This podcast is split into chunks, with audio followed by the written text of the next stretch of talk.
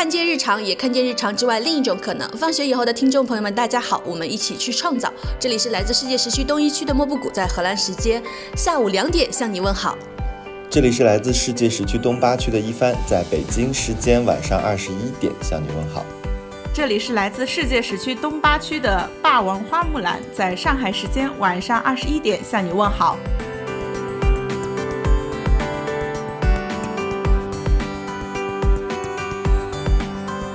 本期播客是一封给友情的情书，我们计划在情人节这天来上线它。不过不知道拖延的我们仨最后能不能兑现这个上线时间的诺言。这一期播客的主题是让勇气和自由来构成友情。实则我们仨的友情除了勇气和自由的面相，也有共同拖延的面相。好的面相让我们相互激发，而看起来不那么好的面相则让我们相互理解。之前有看到单独的主编吴奇发了一句话说，我们这代人是被友情所塑造的。我当时把它分享给了好几位朋友。不是亲戚情，不是爱情，更不是任何宏大叙事和所谓的家国情怀，而是我们主动选择的朋友，在我们精神时时崩塌的时刻，能够给予我们从情感角度的互相看见和理解支撑。因此，我们想用接下来一两个小时的时间，和你一起去看一看这个世界上那些动人的友情，那些友情中让人感受到勇气和自由的时刻，以及友情是如何塑造我们的。今天呢，除了我们仨自己的友情，听友投稿的友情，我们还选择了哈利波特和他的朋友们这个友情来作为重点案例进行分析。影视文艺作品中关于友情的呈现千千万，但是揭开罗琳笔下的友情充满了勇气和自由的力量。友情中有温暖或陪伴，或许非常的常见，但是有友情中有勇气和自由是珍贵且难寻的。我们想共同呈现出充满勇气和自由的友情，也是一种可能，尤其是。一种相互塑造的可能。哇，其实我觉得你每一次的选题都能让我对一些又可能往常司空见惯的事情，都能让我再重新展开思考。比如说，我之前可能从来没没有想过说，呃，友情是是个什么东西，就感觉它好像就是我生活中很很常见的一个事情，或者是一种陪伴，或者一种关系。因为这个选题以后，我我自己也去想了一下，我大概，嗯。就围绕我展开的有四种类型的友谊，一种其实就是呃比较能量充沛的，比较呃可以一起学习、一起进步、共同创作、共同促进的友谊，就是坐在我屏幕对面的莫布谷和霸王花，也是我到目前为止 这种友谊当中唯二存在的两个人。干嘛难珍贵且难寻来？对，然后第二种就是。一起玩乐、一起去打发时间的引号酒肉朋友，它主要是由我现在的同事构成。那我我也不认为说这种关系就比我和你们两个就显得太轻浮。对我觉得这是一种追求生活娱乐中的人性中享乐，但是不堕落的一种关系。我觉得就是打工人有的时候还是需要一些放肆大笑、大吃大喝的时刻的。我觉得这些朋友确实填补了我的这些需求。然后第三种就是那些曾经关系很好，但是因为物理距离远了，或者是因为他们结婚了，然后我们的距离就越来越远了的这种朋友。然后就是偶尔能见一面，但是见一面就只能去回忆往昔，也没有办法再和这些人 携手前行了。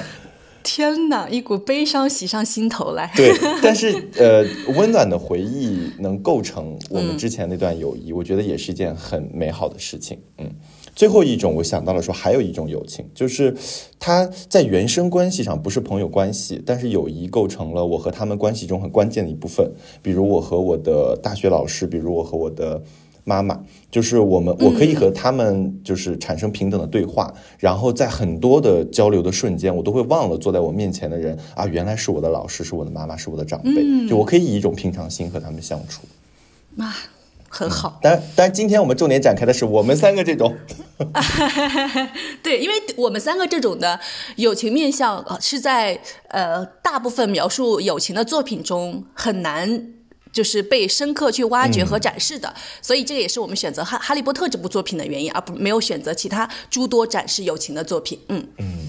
哇，那我觉得其实应该要有蛮多，就是可以有影视作品或者是编剧从这个角度去切入，哎。因为我觉得像现在的韩剧，包括他们的综艺，都就是多种类型开花，然后他们有非就是对每每一个小的面向都有一个比较深入的挖掘，我都感觉我们这个可以作为他们就是编剧创作的一个素材啊。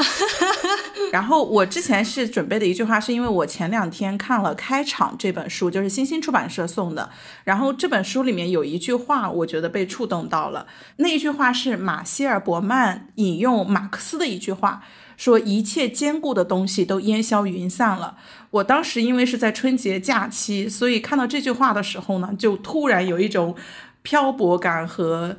流动感，就是袭击而来，因为这句话导致的。然后我在想，我们做的这一期，就是或许友情能够为我们在这个时代提供一个安全港，而充满勇气和自由的友情，能够为我们提供一种新的可能性。嗯。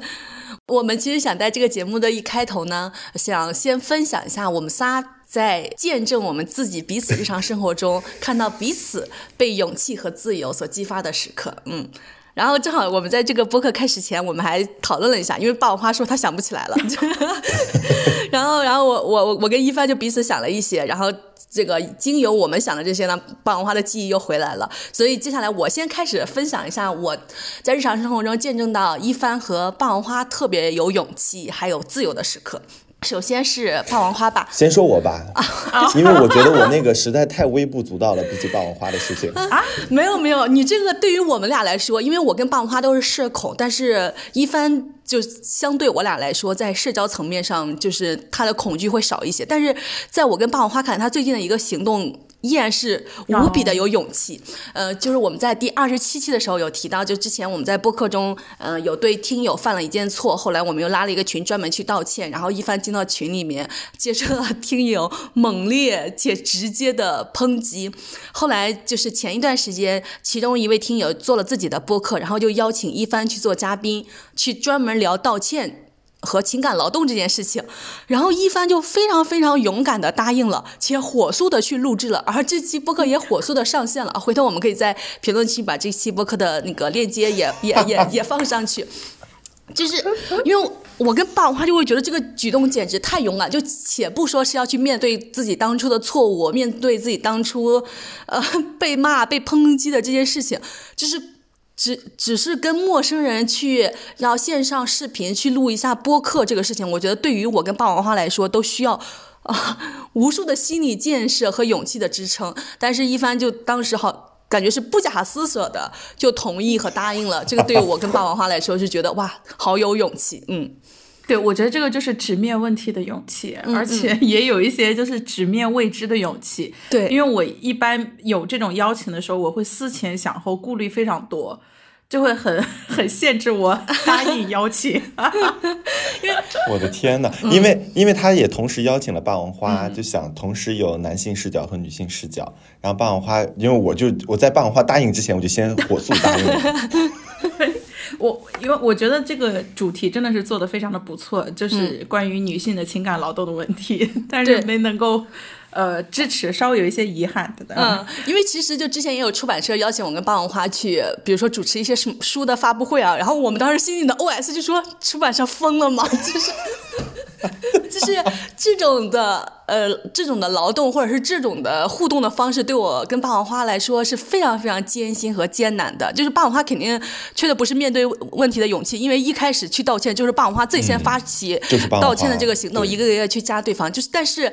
真的要线上开视频进行实时的面对面的聊天，就对于我们来说真的是太艰难了。然后还最后这个东西还会被录制下来，就是产生创作的内容，就更可怕了。所以我就觉得这个一帆做这件事情非常非常的有勇气。嗯，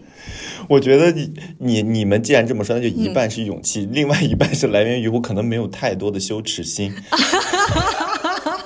是的，可能因为我我呃，就是女性在这个社会上所谓的抛头露面，或者是和和别人交往和交流，心里面总是知道自己会被别人评判和指点，就是我们每次都会有这样的恐惧，但是男性就没有这个恐惧，因为就是普通且自信，就是这个社会的熏陶 让大家都非常的信心满满。对我就觉得你们需要冲破的这个桎梏和捆绑是比我们要少很多的，嗯。当然，我觉得这个依然对于我们来说是一个非常好的信号，就是就在我们这个小团队里面，有人愿意去直面这样的事情，有人愿意愿意去承担这样的责任。今天一帆还说来着，就以后我们的对外交通的部分，呃，不，对外沟通和交流的部分，对外沟通和交流的部分，一帆可以承担更多，让我跟霸王花减少对外的情感交流和沟通。嗯，我觉得大家听完之后不要像我，不要学我，就是虽然我没有，呃，就是在这方面。嗯，主动迈出几步，或者是做更多的尝试。但是我觉得，任何时候大家对于一些感兴趣的机会，心里面有一点想要尝试的想法，还是就是去做，少想多做。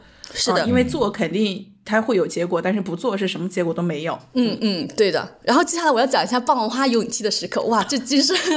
振奋人心、无比有勇气的时刻。首先是一个大事件时刻，就是在前段时间，大家可能都有一天打开 APP，APP 全部变成了黑白啊。就在这样的时刻，嗯，有一些特殊的场景，公司没有要求所有人站着，但是所有人都站着，没有一个人敢坐下。就是已经将近一个小时了，所有人都站了一。就是精疲力竭，都快开始发抖了，但是依然没有人敢坐下。然后霸王花就是那个唯一敢于坐下的人。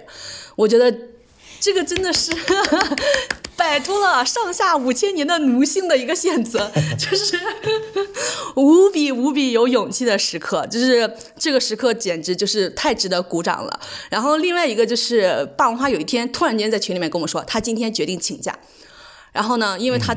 他对领导。对待其他同事的做法不满，他不想今天不想去上班，他就要请假。因为为什么这个对于霸王花来说是一个无比有勇气的时刻？因为可能其他大好多好多人呢都已经习惯了这个，觉得这个是一个非常平常且普通的事事情。但是霸王花不是，霸王花就是我不知道初中是不是班长啊？就是从高中的时候到大学啊，到研究生就一直是班长。就他不仅是那个主动服从纪律的人，他要把所有人拉在一起。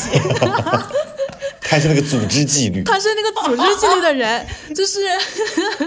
就是，他是他甚至是从那个周末公司不要求加班，他周日要去公司主动加班来为周一做准备的人。就我觉得他那天说，我因为对这个领导对同事的做法不满，我不想今天去工作，我要请假。我觉得这个动作。至于他本人来说，是一个无比大的转变，也是一个特别特别特别有勇气的动作。然后另外一个非常有勇气的动作，就是他们公司一些人升职需要做那个同事之间的这个调查，然后霸王花就非常勇敢的说出来，这位这位同事有各种骚扰、性骚扰其他女同事的行为，觉得这个人不应该升职。当然，这个社会就是这种的不公平。现在这个垃圾还依然升职了，所以我一定要在这个地方说出这件事情，就是让他得到一些东西的同时，也在。失去一些东西，虽然我们没有说出来这个人是谁，嗯，我也我我紧接着也补一个，从霸王花身上，嗯，不能说是收获勇气吧，我觉得也也是一种收获，呃，就是我在前两天剪辑我们新一期播客的时候，我其实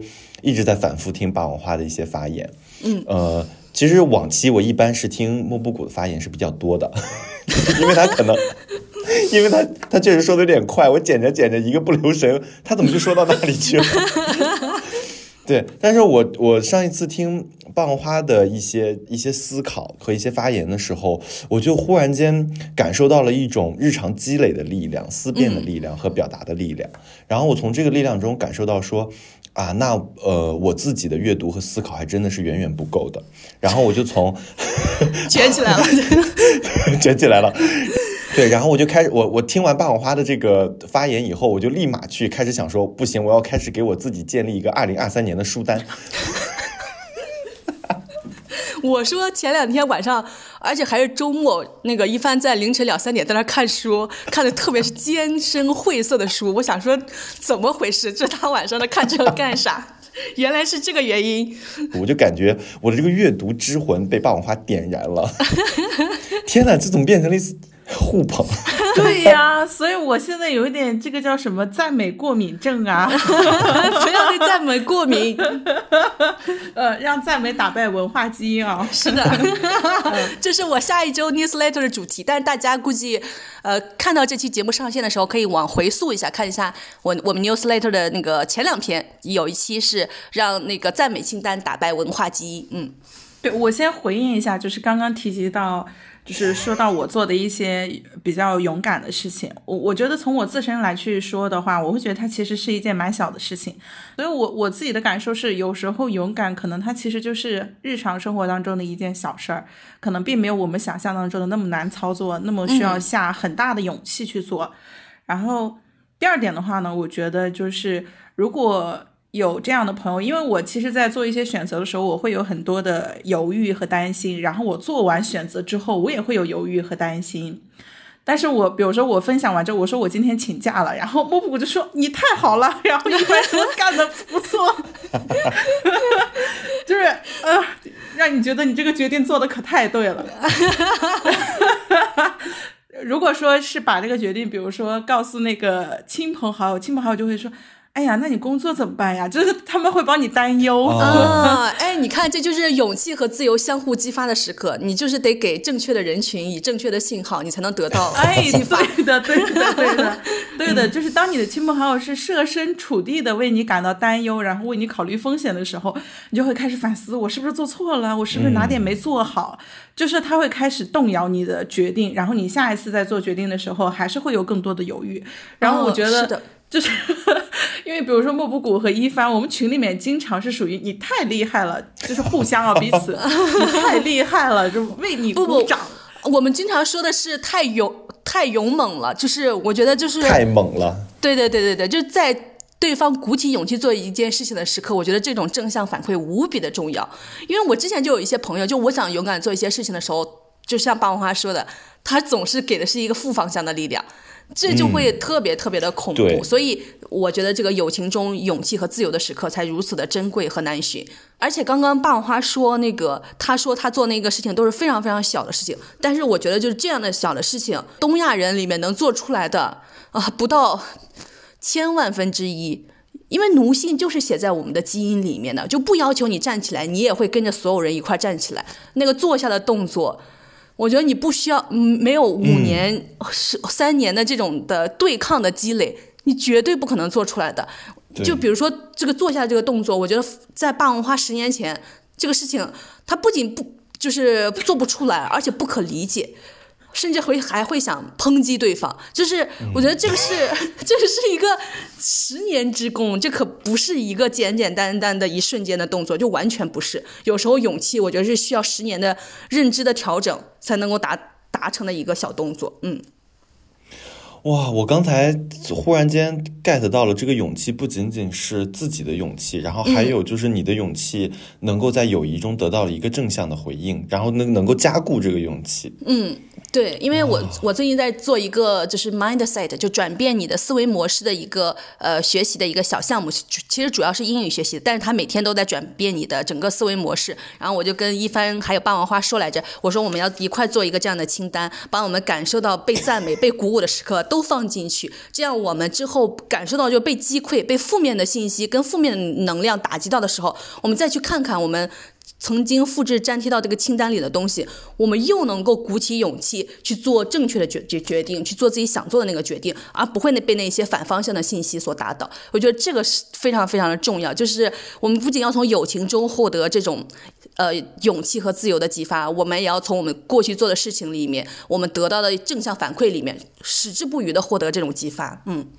哦，嗯，哦，这个东西其实在帮自己建立信念感。对，是的。因为真的，你就就想，就像霸王花说请假这个事情，你跟父母说，你跟各种各样的遵守规则、遵守这个社会要求、捍卫这个社会要求的人说，你其实你可以预想到你得到的反馈究竟是哪些，嗯，而且为你好这三个字一旦下来，你就动弹不得了，嗯，对，然后你请假那一天的心情也会变差了。对你本身你请假那心情，你就没有办法享受假期了。但是我跟呃一帆给了霸王花这种反馈之后，霸王花那一天就无比的开心，就真真正正的实现了他请假的目的。嗯，是的，因为有时候你得到的负向反馈，你就说我就要坚持我自己做，但你也会被那些负面反馈影响心情，你就真真正正浪费了你的时间和情绪。嗯，我觉得我们做这期播客非常非常有意义，就希望大家都能够找到这样的朋友。好，那我们接下来可以收听一下投稿。看看我们收到的投稿里面有哪些在友情中激发彼此勇气和自由的时刻。好的，第一个投稿来自文哥，放学以后的三位主播和听众朋友们，大家好，这里是文哥。看到这期投稿的主题是和友情相关的，我就立即决定开始码字投稿了。如果有幸能够入选，我一定会把这期播客分享给我的这位朋友，就算是给他准备的生日礼物了。他是我大学期间最要好的朋友，我们是在女子篮球队里认识的。她是一个非常有主见、有力量的女孩，和她相处的时候。我觉得我们总是天不怕地也不怕的。我们一起干过很多所谓很青春的事情，比如曾一起在三联书店里通宵，一起跨年吃蛋糕，一起徒步十二公里，在悬崖上与死神对视，也一起在酒吧里看过球赛。我们经历过彼此最迷茫的阶段，也因为经历迷茫和对方的陪伴而一起成长。作为女子篮球队的球员。每周的训练是我们日常项目之一。大学的球场呢，总是一个由男生们主导的地盘。有时候有女生来到球场，也总会有男生在女生们面前的球框下若无旁人的炫技。这些行为总会让我们觉得既滑稽又可笑。于是我们也会毫不顾忌地在球场上对抗和挥洒汗水。尽管可能打得没有那么好，但也会大声的欢笑与叫好，以女性的身份。去尽兴的体验那些看似只有男生才能享受的快乐。在球场上认识的他，让我知道，运动和力量不是独属于男性的代名词。女性如水，水的意思不是柔弱，而是我们不管在哪里都能够流淌过去。生活中的他也是一个很纯粹而直率的人。最让我印象深刻的是她给她前男友写的一段消息。那位男生曾经不太满意的对她提出了希望你能多穿几次裙子这样的荒唐要求，于是她很果断的选择分手，并且理性而礼貌的回了一段消息，其中有两句话的大意是：我有权去决定自己的穿着风格，我就是喜欢穿着运动鞋扎着马尾辫在球场上疯跑，就是不喜欢当一个你们所谓的正经的女孩。看到这段话的时候，我激动到想鼓掌、想落泪。我们虽然很少去特意谈及女性主义的话题，却同样对社会风俗、对于女性身份的约束而感到厌恶，同样有想去打破、想去改变的意愿。而她更是积极的把自己的勇气和力量付诸于实践。我想，这世界上最酷的女孩，一定就是像她一样的人了。少说多做，知行合一。她从来不会去大谈特谈一些深奥的理论，但你总能从她的行动上看到与众不同的坦诚和坚定。正是因为与他相识，我的世界才更加开阔了。我也逐渐的从一个唯唯诺诺、害怕伤害别人又更害怕被人伤害的胆小鬼，逐渐变得更有勇气、更有力量去表达、去对抗一切不合理的人和事。今年夏天我们就要毕业了。我想，相遇本身就是一场盛大的宴席，终有落幕的那天。但是，带给彼此的力量却会一直传递下去。最后，也祝我最棒、最有女性力量的朋友生日快乐！祝放学以后的三位主播和听友们万事顺意！哇哇！希望我们这期上线的时间，他的生日还没有过，能赶得上这个祝福。对，因为他在这里面讲到他这位呃女性朋友，就真的是知行合一，就感受到不舒服的时刻，就勇敢的斩断这段不合理，给自己带来一些负面的心理暗示的这这样的一段爱情。我觉得其实就是有时候你能在社交媒体上看到一些帖子，就是你会觉得特别特别的崩溃，就是这个男的都这样了，你还不和他分手，但是这个女生就真的真的非常有勇气。就是精准的捕捉到了这个危险的信号，然后付诸行动，斩断这段关系。我觉得特别特别厉害。嗯，我倒觉得说，他从他的这位女性好友身上看到的勇气，我觉得可能不能说是看到了勇气，好像是更像是从他的这个好友身上借了一点勇气过来。嗯，他可能心里也有很多想做的事情，或者他认为的一些对的，或者是应该事情应该是这个样子的，但是他自己。呃，并没有敢做出来，然后他身边也没有其他人做出来，刚好他的这个朋友都做了，去践行了这些事情。首先做的非常好，很痛快，然后其次呢，他也并没有因为做这些事情而受到什么样的伤害或者其他的不好也好，也给了他很多的勇气，说，哎，那我其实也可以去做一些这样的事情。嗯，是的，嗯，勇气的来源。就是这个投稿让我印象比较深刻，就是他在女子篮球队这个部分展现出来的有主见、有自信、有自己想法的部分，然后就让我想到了我们之前也有一个投稿，他的妈妈就是他们的传奇的那一期里面，妈妈是女子篮球队的教练，也展现出了叱咤球场的那个就是那个气势，让我觉得这个部分就会觉得非常的振奋，嗯，也很少见。是的，因为其实我发现啊，就是女性有力量，她就会有勇气。就是她真的发现自己能呈现力量感的时候，她就会更加的有勇气。就为什么白幼瘦审美是一个特别伤害女性的审美呢？就是她就是在剥夺你的力量感，她其实就会继而剥夺你的勇气和自由。嗯，这个我觉得才是一个真正束缚女性的一个地方。呃，我不是说就是篮球是一个唯一好的运动或者是怎么样的，但是我觉得我们要更多的追求女性有力量的这种能展现我们力量的方式。我们其实能从这个力量中激发到我们自己的勇气和对自由的追寻。嗯，就以前我们都说什么近朱者赤，近墨者黑，我就觉得这种事情就是只喊口号，但我并没有真实的去感受到这个。然后我刚才讲到从朋友身上借一点勇气。然后我又想到说，其实之前的，比如说我或者十年前的霸王花和现在的我们这些想法其实是不一样的。但是我能明确的感知到我自己是，比如说我身上的一些，呃，逃跑的勇气，或者是一些反抗的精神，或者是一些反反抗的方法论等这些，其实是呃你们两个。嗯，不能说是借给我的，是我在你们的身上看到这些行动，并且我也能在这个行动中感受到那种上头的那种充满力量的那种感觉。对，就是你你你潜移默化的你就会受到这个东西的影响。所以我觉得，如果嗯你在日常生活中你觉得自己缺乏了一点勇气，或者是你有很多事情你想做或者你在不敢做的时候，你你可能会和 和这样的朋友多相处一些，可能也会受到一些比较正向的一些感染吧。嗯，是的，其实就像我们在早期的播客里面经常提到的一句话，就是你没有办法成为你没看见过的人。Yes，对，其实就是在友情中，你能够找到和身上有勇气和自由的这种品质的人做朋友，你就能够逐渐的也感染到这种气质，或者是激发到你体内其实原本有，但是被整个文化系统所按压住的那种气质。对，是的。那我们接下来听下一个投稿。好。呃，下一位我们来听小金的投稿。Hello，放学以后的各位朋友们好，我是小金。看到这条关于朋友的征稿，我马上想起我的一位朋友。嗯，事实上我在很多人生特殊的时刻都会想起我的这位朋友。这次正好借由征稿主题，然后分享他给我带来的一部分勇气和我自己。嗯，接下来我会把它称作星仔来讲述。嗯，首先我们两个是初中的朋友，到今天进入了各自工作的阶段，认识已经十年。我不知道该怎么描述他给我带来的那些能量。嗯，不过我想起李雪琴的一篇专访，那篇专访是通过周边的朋友去拼凑李雪琴，然后文末有一句，这也是他几乎所有朋友的共识：他们需要时刻准备着去拖住那个随时下坠的李雪琴。虽然我不觉得依赖别人是什么好事啊，但在某段时间。星仔对于我来说就是这样的，可以随时拖住下坠的我。嗯，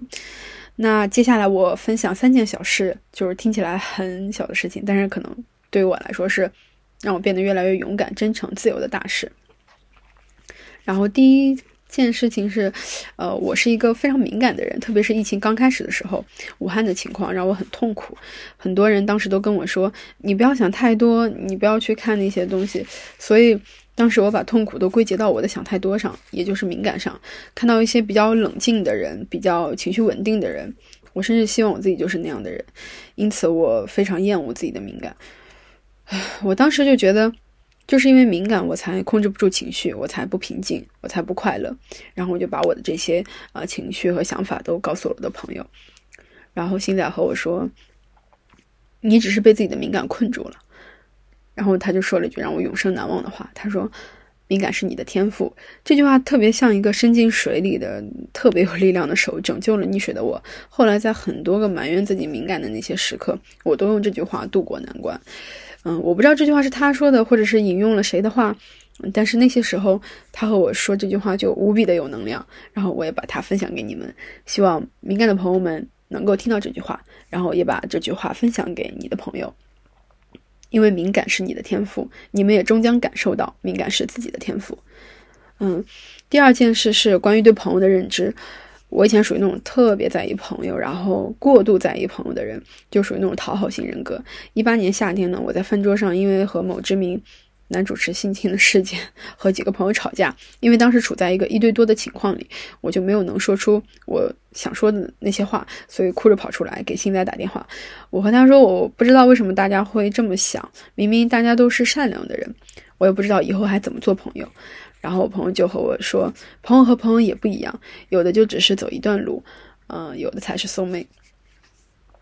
那次是我真正的意识到，小时候写在 QQ 空间里面的那些什么“有的朋友只能陪你走一段路”的青春疼痛文学，其实是真的，而我也不用害怕，就大胆的和朋友告别，然后也大胆的去收获其他的更多的真心。就这种看起来很浅显的道理，人人都知道的道理，我没经历过的时候，就总是不能完全理解。就像这件事情一样，都是他来提醒我，然后我豁然开朗。嗯，然后第三件事情是，我在一些低谷时期会和我朋友讲很多什么想死的这种比较负面的一些话，但是他从来没有像别人和我说：“哎，你别想太多。”这种。他和我说：“如果你真的感觉很难受的话，走也可以。”但是我一想到你闭上眼，我就很难受，我就会想哭。因为当时我们在语音嘛，然后他就哽咽的补了一句说：“我已经哭了。”就当时他的描述和他的声音的那个画面感很强，几乎是把他的难过象形。我在这边就突然不知道该说什么。那是我第一次意识到，我对于一个朋友来说，就跟我没有血缘关系的人来说。原来是如此的重要，嗯，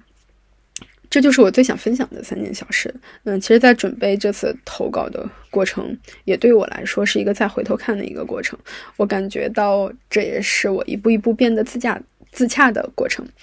呃，另外呢，其实我想补充一点，是我和我的朋友在很多事情上都有巨大的差距。我面对他的一些，嗯。事情的时候会有一些自卑的复杂情绪，这些情绪，嗯，是我在读我的天才女友时得到了很多释然，呃，我也非常认同，星仔就是我的天才女友，呃，我也祝福大家能够拥有这样的朋友，他们会永远的支持你，相信你，鼓励你，爱你。最后，我有些话想要对我的天才女友说，嗯，前几天我因为和男朋友吵架，问你我最值得别人喜欢的是什么？你说我勇敢，嗯，勇敢交朋友，勇敢改变自己，勇敢愤怒。但我想和你说，在我改变，在我勇敢的每一个步伐里，嗯，都是因为你，都是因为有你，我才成了我。我觉得好幸运。我有一段早就记录了很久，但是忘了标注来源的话，想要念给你。我以前总以为生活还有别处，嗯，漫不经心，满不在乎。可是生活就在此处，人们就在此处，你就在此处。感谢你带给我的一切，感谢你没有放弃我，我的天才女友，我们要好好生活下去，然后我们一起。我的天呐，太美好了！我没有经历过这样的，好羡慕。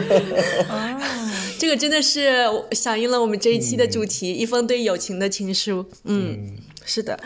哎呀。我那我先不讲这个友情的这个面相，先让我情绪冷静一下。我先讲一下，就是他说他在。呃，之前的某一些时刻，他因为这些事件而崩溃而愤怒的时候，别人指责他想太多。他说他也很羡慕别人特别冷静和理性。然后我想跟这位朋友说的是，就是在面对群体性的苦难、压迫和谋杀的时候，那个不是冷静，那是冷血；那个也不是理性，那是奴性。我觉得敏感不仅仅是一种天赋，敏感还是一种正义感。你的当时的痛苦和愤怒，都是因为你是一个拥有正义感的人，你有一个拥有同理心的人。是一个你不是一个麻麻木冷血的人，更因为你不是一个奴性的、听从一切统治和压迫的人。嗯，我觉得这不仅仅是一种天赋，这简直是一种能够让人活在这个世界上还感觉自己活着，非常非常重要的一部分。嗯嗯。然后这个里面他引呃引用了一段就是李雪琴的采访里面的一段话，就说李雪琴的朋友们时时刻刻都要感受到他们要时时刻刻的拖住李雪琴。但是我当时呃听到这个引用的时候，我是觉得啊有一些害怕的。我觉得这是对我来说稍微有压力，或者甚至有一些恐怖的关系。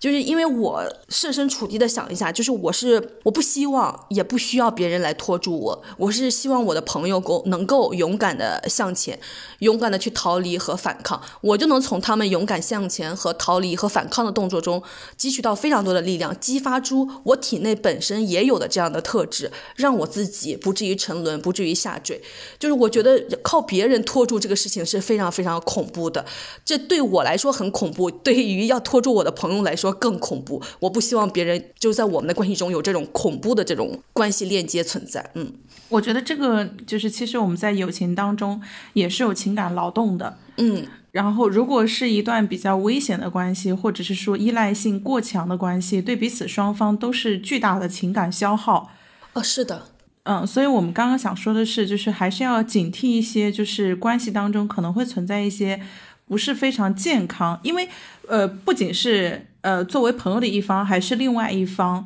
他可能都没有足够的或者是专业的经验来去处理比较复杂的或者是比较呃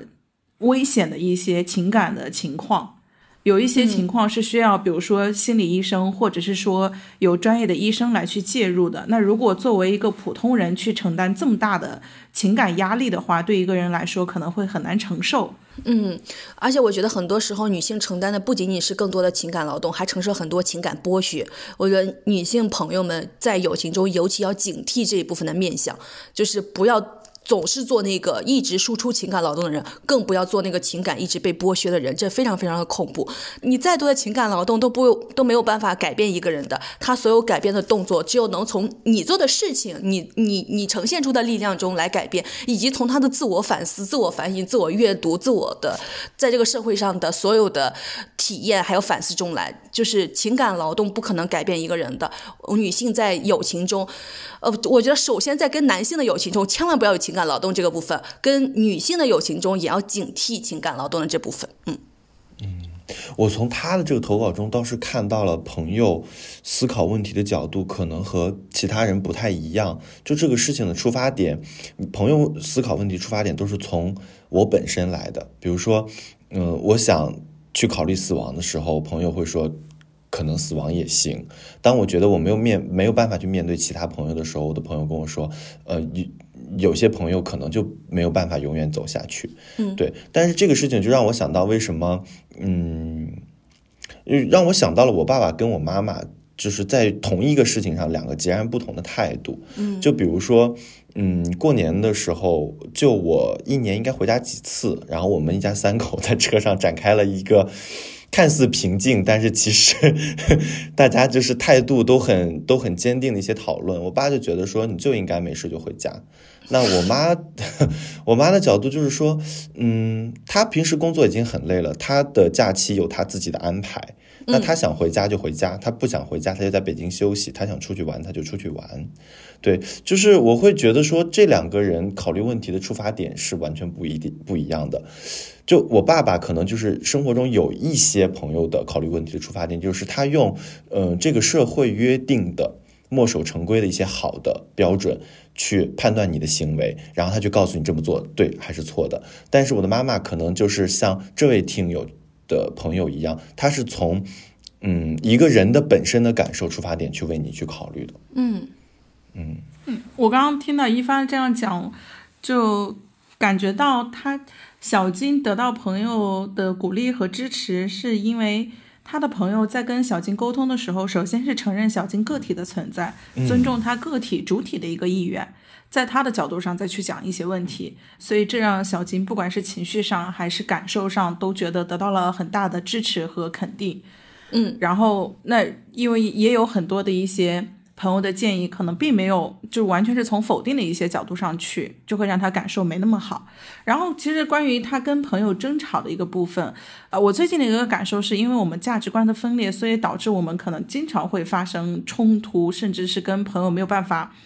说出完整的一句话，就一件事情发表一些观点之类的。我们之前在几期节目里面也都跟大家说过，就是我们可以自己去寻找精神上的同路人。嗯，然后我在现实生活中的一个切身的感受是，除了精神上的同路人这一层面呢，就是人他是很复杂的，就是朋友也会有多面性。嗯，就像刚刚小金说的，他明明是一个善良的人，为什么在这个事情上，在这个观点上，居然有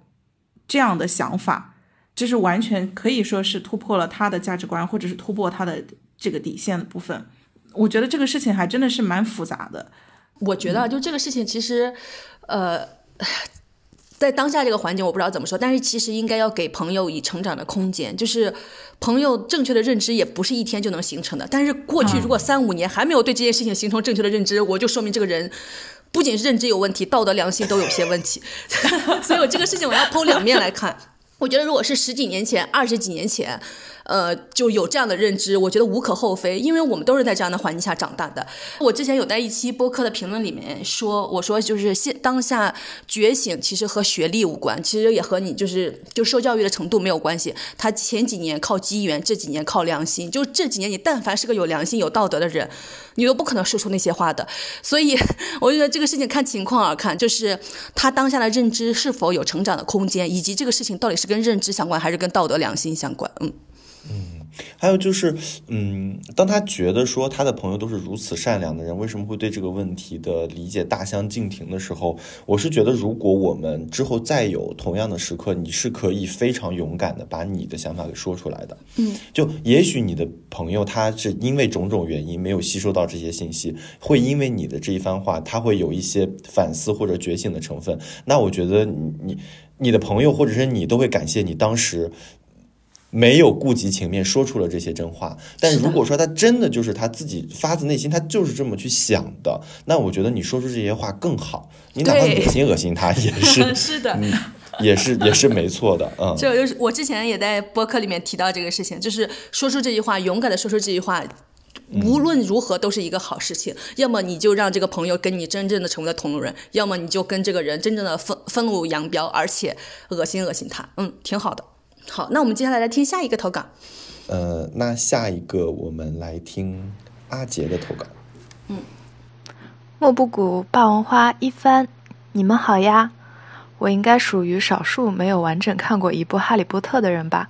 在我决定鼓起勇气向放学以后投稿后，我看完了第一部《哈利波特》的电影，想和大家聊一聊我对于友情和勇气的看法。影片中让我印象最深的一句话是邓布利多奖励纳威时说的：“It takes a great deal of bravery to stand up to your enemies, but a great deal more to stand up to your friends。”对敌人坚持原则需要很大的勇气，而对朋友坚持原则更需要勇气。这让我不禁思考起朋友与我的意义。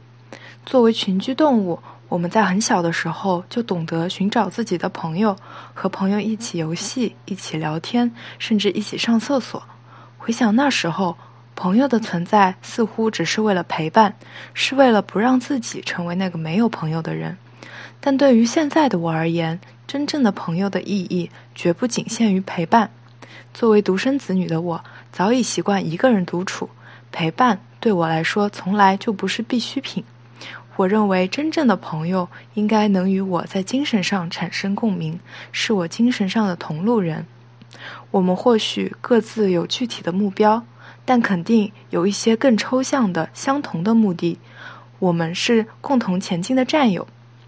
这样的朋友可能不多，但只要有一个，就足以让我感受到莫大的力量和幸福。获得真正的友情。首先需要我们有做自己的勇气。友情建立在双方都是独立的个体这一基础之上。友情不是互相占有，也不是我离开了你就不行，而是两个独立的个体在精神上发生的奇妙连接。只有拥有独立的自我，只有当一个人有自己的坚持时，才有可能去他去与他人发生紧密的关联，与他人建立起一种平等的健康的关系。正如《源泉》中的洛克，是他足够强大的自我，让那些没有自我的人绝不会靠近，也使得他能与马勒瑞、华纳德，包括多米尼克这些同类建立起强大稳固的关系。而像彼得·吉丁这样只会盲从、没有自我的人，也就不存在能够与他人建立起精神共联的可能性。他连自己都不曾了解，又凭什么去吸引他人呢？他引来的绝不是朋友，而只能是利益的屈服者。这种做自己的勇气，不仅能不仅能帮我们找到同路人，也能使得友情保有旺盛的生命力。正如邓布利多所说的：“面对朋友，坚持原则需要的勇气是巨大的。”我很羡慕莫布谷和一帆之间的相处模式。当一帆曾经说出一些违背莫布谷原则的话时，莫布谷并没有选择就这样让他过去，没有睁一只眼闭一只眼，没有选择沉默，而是勇敢地告诉一帆他真实的想法。我想，正是因为莫布谷只想交真正的朋友，同时他对一帆有信心，对自己有信心，才会勇敢地释放出信号。真正的朋友是不会因为对方的批评建议而离去的。即使持有不同的观点，真正的朋友也会尝试去理解、去尊重。这种真诚的交流只会加强朋友之间的连接。我也需要向莫布谷和一帆学习友情的经营之道。最后，朋友之间是可以传递勇气的，如哈利和哈利和赫敏·罗恩，也如我和我的朋友峰峰。我们俩过去是室友。毕业后，基于机缘巧合，我们发现彼此的想法都出奇的一致。我们都阅读女性主义的书籍，都喜欢听放学以后，都有着相似的想法。每当我在阅读过程中产生新的感悟，都会在第一时间与他分享，每次都能得到他真诚的回应。在一个月前，当我得知有一个志愿者的机会，可以向大家传递普及女性主义等非主流的议题时，我跃跃欲试。于是我报了名，并告诉了峰峰。但其实报名的时候，我有各方面的顾虑，比如时间安排、经验不足等等。果然，当我邀请他加入时，他也提出了类似的顾虑。但我发挥了莫布谷的安理精神，最终终于说动了他。现在我们俩都已经通过了面试，成功加入志愿者队伍啦。最后，我想说，真正的朋朋友不在乎数量。像峰峰这样的朋友有一个，我就感到很满足。朋友也不限于身边的人，我把莫布谷、霸王花、一帆都当做自己的朋友。每次听到放学以后的播客，都能够给我带来莫大的鼓舞，让我知道这世界上还有那么多的同路人与我站在一起。希望大家都能够坚持做自己，吸引来真正的朋友。嗯 我觉得里边还是有很多特别搞笑的部分。就刚刚他提到，就是说像峰峰这样的朋友有一个就已经足够。然后我就计划说最好还是有俩，因为因为这个三角形的结构其实是最稳固的结构。我觉得就是有两个这样的好朋友，我觉得这段友情能够持续的时间往下深入的可能就会更多，而且就大家能产生的这种化学反应就会更多。其实你像很多的这种友情的。这种模式，这个知名作品里面，就像，呃，哈利波特和赫敏还有罗恩，他们也是这种非常三角稳固的这个结构。当然了，我觉得这个 在罗恩跟赫敏中间安插一个爱情的这个关系模式，呃，有是是对我来个人来说是一个败笔。当然，后来我也看到罗琳说他其实有些后悔安排了一个这样的事情，因为我又觉得就是我们这个社会异性恋的这个关系模式就把。人与人之间的关系的可能性给囚禁了。我之前就看到好多好多人说，他们其实只是想和伴侣做朋友、做好朋友。但是呢，这个社会一男一女的亲密关系模式呢，仿佛只有爱情这一个选项。所以，为了能和对方正常相处，只能选择成为恋人。现在就是随着人们意识的逐步开放呢，同性之间的交流相处也开始被用各种爱情的套子来套住。就仿佛在亲密关系这里面，爱情就是唯一的面貌和可能。嗯，首先当然就是大家开始接纳并认同同性之间的爱情是相较过去是一种进步，但是把所有美好的亲密关系就只冠以爱情之名，本质上是一种那种爱情至上、爱情至尊的观点。嗯，然后我想起前段时间那个呃，我有一个朋友在听了我们那个关于女性欢愉那期播客之后，给我发来了消息，因为我们在女性欢愉里面说那个。性取向是可以流动的，然后他又给我发来消息说：“那既然性取向是可以流动的，你跟霸王花为什么不可以考虑试试呢？”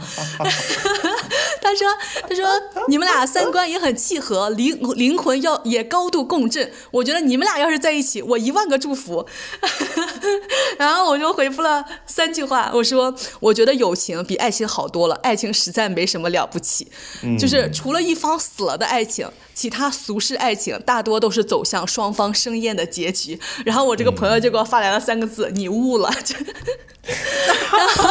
其实就真的是，因为就是为什么呃一个人和异性，一个人和同性，他们之间最好的关系就只能是爱情这个。面目呢？就是爱情被歌颂了太多太多太多年了。我我觉得首先要允许我个人不再歌颂爱情，我想在这个时候歌颂一下友情。但是其实我又发现啊，就是一旦这个亲密友情在编剧的笔下转为爱情的时候，就真的真的有时候对我来说就就是真的是满头错愕。就像他们三个人一块去找魂器，然后本身特别特别崩溃，然后那天阴的跟鬼一样，突然间。编剧安排了那个赫敏跟罗恩就是 kiss 了起来，我当时真的想说什么东西，这是在干什么？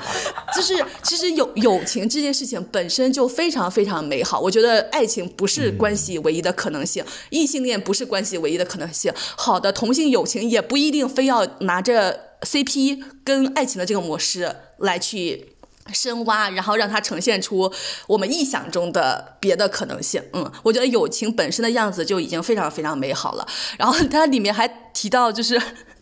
我跟一帆的友情，这个经营之道。我听到经营之道的时候，我都要笑死了。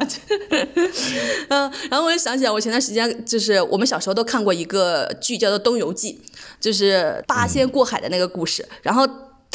东游记》到最后大结局的时候，就是吕洞宾就对何仙姑说：“说说真的，我们一起经历了这么多劫难，我吕洞宾应该要对娘子动情了。”我当时听到这句话，我就想扇他两巴掌，就真的是。然后何仙姑就说了一句非常非常动人的话，她说：“如果我是韩湘子，你就不会有这些疑虑了。一男一女为什么一定要有情而不能有义呢？”就我觉得哇。格局立刻打开了，就是一个女性，即使是在一个非常传统的虚构的文艺作品中，依然有这样的认知。当然，我觉得这肯定是编剧写下来了这个女性对人的亲密关系能有的多种可能性的想象，就是人与同性之间，人与异性之间都不必非得有爱情，它可以有真正的友情。嗯，而且我觉得这个。很多很多时刻，尤其在我们当下这个时代，我觉得友情比爱情和亲情更能够激发我们。首先，其实，在亲亲情的层面，因为父母还有家人跟我们认知差异，可能真的是有太大太大太大太大的不同了。就是光婚恋这个问题就能跟父母产生无比多的争执，那就更别说其他跟人的权利切身相关的这些话题了。所以。我才想呼应开头的时候就提到吴奇说的那句话，就是在这个时代，我们是被友情所塑造的，因为友情是我们主动选择的人，是我们主动选择在价值观层面能跟能够跟我们更加契合的人，而亲情中亲情无可选择，就是亲情关系无可选择，当然亲情后续的发展你仍然是可以选择的，爱情中就是纠缠着种种的爱欲和荷尔蒙的层面，就它它不纯纯然然是一个关于价值观。取向的问题，它牵扯的层面又非常非常多，所以我才觉得这个友情在这个时代是更能够塑造和激发我们的一种关系模式。嗯嗯，其实嗯，我作为一个男性啊，在亲密关系中就基本不太会存在刚才莫布谷提到的那些危险啊和那些。这种情况，但是我其实，嗯，就我我上一篇 newsletter 中也分享了我自己对于呃亲密关系、对于爱情的一些转变和一些看法。是的，对，哎，那边写的可好了，推荐大家去看。绝了，嗯。但我其实是想说，对比起爱情和友情，我会感觉到说，呃，为什么友情让我更自在的一个关键是，我在友情中能看到更多的自我。就是我现在再去想上一部分感情，我觉得有太多的讨好。和占有的元素在这里，以及就是那种，呃，你为什么不做这些？这不都是你应当的？等这些莫名其妙的指责在里面，然后发会发现说，嗯，持续到最后，爱情慢慢它其实就变味儿了。在这个过程中，有很大一部分原因是你谈着谈着你就不是你自己了。嗯，然后你对自己以及对对方都抱有了太多的莫须有的一些幻想和期待，然后当这些期待在生活中不能满足，或者是被一些其他的嗯，事情戳破的时候，就会很难去接受这些事实，然后这个关系就会变得，嗯，特别特别多细小的裂痕，这些细小的裂痕拼接在一起，最后就哐哧一下就碎了。嗯，但是在友情中，我觉得是我更多的就是一个一个能够一直在做自我的一个状态。嗯，这是一种很轻松的状态，就是我在情绪上和心理上和行动上都是很轻松的。就比如说，我答应了，呃，霸王花和莫布谷要做一个做一个什么什么事情，但是我就是因为什么什么原因，我就是不想做了，我就想推迟。我可以心安理得去说出我想去推迟这个事情。但是你如果说你跟你的另一半约好了去做一个事情，然后呢，你你这一次你就没有去做。你没有去做了之后，你第一次可能还行，第二次他可能就会觉得说啊，你怎么不把我放心上，不把我怎么着？这些事情就变得很无聊、很乏味，对，然后就把整个关系变得很紧张，都不轻松了。然后我觉得人在这种不轻松的、很紧绷的状态中，自己的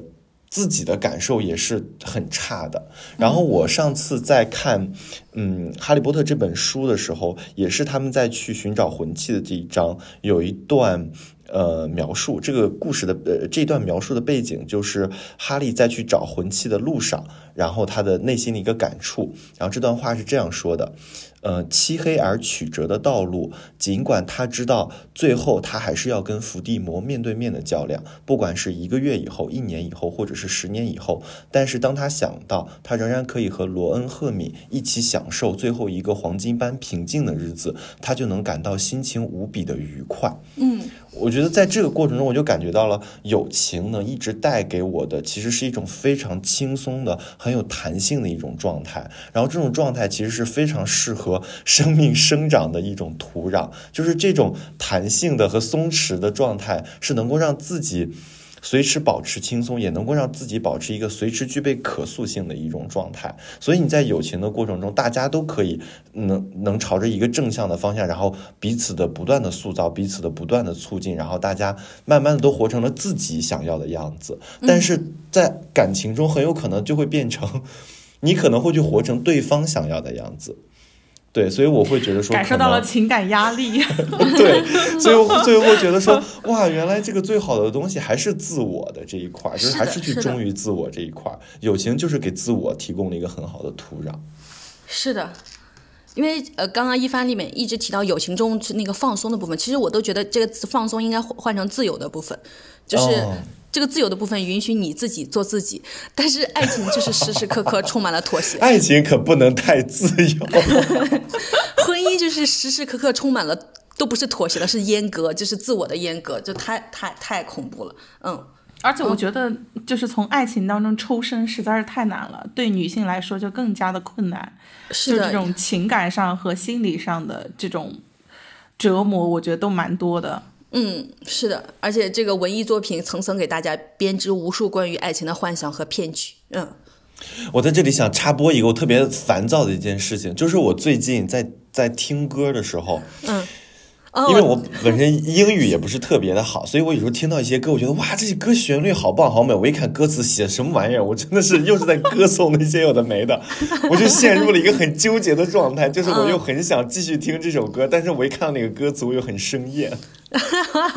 这是关于情情爱爱。前两天一帆跟我说，为什么现在这个好这个歌的歌词全是情情爱爱的部分？对，就是我都萌生了一些我要不去写歌词的想法。可以，可以，可以。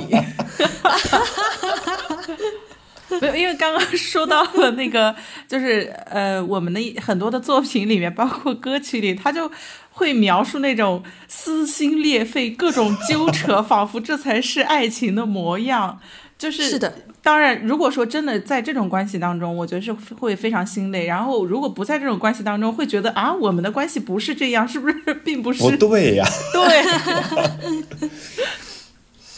然后现在我看这个社交媒体上，经常大家称呼自己另外一个一半的方式，都不再是什么呃丈夫、妻子之类的，而是全部变成了队友，就是 大家一是一起打怪升级、应对生活的队友，嗯。对的，而且最后的相处模式是，就是比如说，呃，我看蛮多，就是上了年纪以后，就是各自要睡各自的房间，然后要有书房，要有独立的空间，不然感觉没有办法忍受。就是大家已经到那个年龄了，就觉得最好是彼此坦诚，保持距离，就会比较舒适。哎，我们这一期在二月十四号上线，仿佛是在劝分节目啊。就是每每年二月十四号，就是情人节的时候，不是双方都会互送礼物嘛？然后这个、那个那天豆瓣有这个送礼物的这个小组，就会产生无数的劝分帖，就大家很多人单身人士都会去那里面看看帖子，冷静一下，又发现哦，爱情这个玩意儿也不值得太太值得向往。而且我觉得，就是其实如果真的要进入爱情的话，应该先去看劝分组，再去看怎么样在一起。对，我觉得就是要先去看看自己能不能承受一段关系里面最糟糕的这部分，然后再去感受它的美好。因为其实美，我觉得对于女性来说，首先要去看看真正的风险在哪里，这个风险的底线在哪里，不然的话，贸然进入一段关系，这对于女性来说真的是。凶险万分，就是太恐怖了，就大家要审慎的思考这件事情，然后能进呃，就是任何进入任何一段关系，不就不仅仅是友情、亲情、爱情，但就大家都希望能找到一个关系是允许你成为你自己的一个关系。就我们现呃为什么会把哈利波特？当做我们这次友情的播客主题的重点案例来探讨，我就觉得《哈利波特》这个作品里面，就是真真正正的呈现了关于勇气和自由的面相。首先，我是呃，勇气大家可能都非常非常的了解，为什么哈利波特还有赫敏都呈现出来了，无论是男性还是女性，就是所所面对困难以及面对邪恶的那份勇气。但是我我这里面我还想谈论一下，就是关于自由，就是这里面有两个非常非常令人。我觉得令我动容的两个关于自由的角色，一个是多比，一个是卢娜。嗯嗯，首先说一下卢娜，就是因为哇，一卢娜一上来我就觉得。她虽然不是小精灵，但是他就给了我一种自由的精灵的一种感觉。然后后来我有一次就看到那个呃揭开罗琳的采访，罗琳采访里面就说，卢娜最关键的一点是她一点都不在乎别人的看法，这种品质相当稀有。让我们这些成年人来坦白的回答，我们见识过几个这样的人呢？估计一个都没有。就是让我自己坦然的回答，我在现实生活见到一个。完全不在乎别人看法的人吗？一个都没有。然后他说，卢卢娜即使和别人不一样的地方，她也很自在，她无所畏惧。让一个女性这么活非常艰难。我就是我自己，我不打算装成别人的样子。这种活法对于女性来说太艰难了，因为这个社会无穷无尽的规训。但是罗琳说，但是要得到真正的快乐，那是唯一的方法，就是我就是我自己，我不打算装成别人的样子。但是其实，在亲情中。父母矢志不渝地要求我们活成别人家孩子的样子，然后在爱情中，伴侣矢志不渝地要求我们活成他心目中想要的样子。我觉得友情就留留开了一个这样的口子，留开了一个这样的空隙，就是我坚决要求我活成我自己想活成的样子，然后你也允许我活成我自己想活成的样子，你也鼓励我想活成我自己想活成的样子。嗯嗯，其实想到自由的时候，我会觉得。在死亡圣器，就是在最后一步之前，我都会觉得这三个主人公可能都不是完全自由的。但直到这一步的时候，大家才实现了真正的自由。就是我发现这三个人，除了就在之前前几部的时候，他们都会有一些组合打怪，在这些组合打怪的过程中。多少都会有一些互相捆绑的一些成分在，但是当我发现，在最后一步死亡圣器这一步的时候，就我感觉这三个人都找到了自己的使命，大家都有了自属于自己需要去战斗、需要去争取的时时刻。嗯，对。然后到这个时候，我就会感觉说，哇，就是这个自由还是会回归到就是自我上，就是当你会坚定的往自己想要的那个方向去走，然后你发现你的朋友也在往那个方向去走，然后这种感受是是很是是很美好的。对，嗯，对，勇敢这一块，我其实想想补充两个角度和三个角色。好的，第一个呢，就是呃，那个我就不说，就是关于反抗队友的勇气，我们这个投稿者已经说了。我想说，还有一个反抗敌人的勇气，我特别想说，韦斯莱兄弟去反抗乌，去反抗乌姆里奇在霍格沃兹大放烟花的那个时刻，是那一时刻，就是嗯，对，我觉得这也是非常振奋人心的，就是勇于去挑战、勇于去反抗的一个非常爽的一个案例。对，因为这个其实这个里面不仅仅有勇气，还有自由。就是他们在天上骑着扫帚在飞，然后播放呃那个燃放烟花的时候，是真的是自由的灵魂在天上飞舞。然后结合最近中国春节各地。非得要燃放烟花的行为的反抗，我觉得哇，燃放 燃燃放烟花这个行为的反抗，真的是无论从视觉上，从精神上，真的是一种巨大的释放和鼓舞。嗯。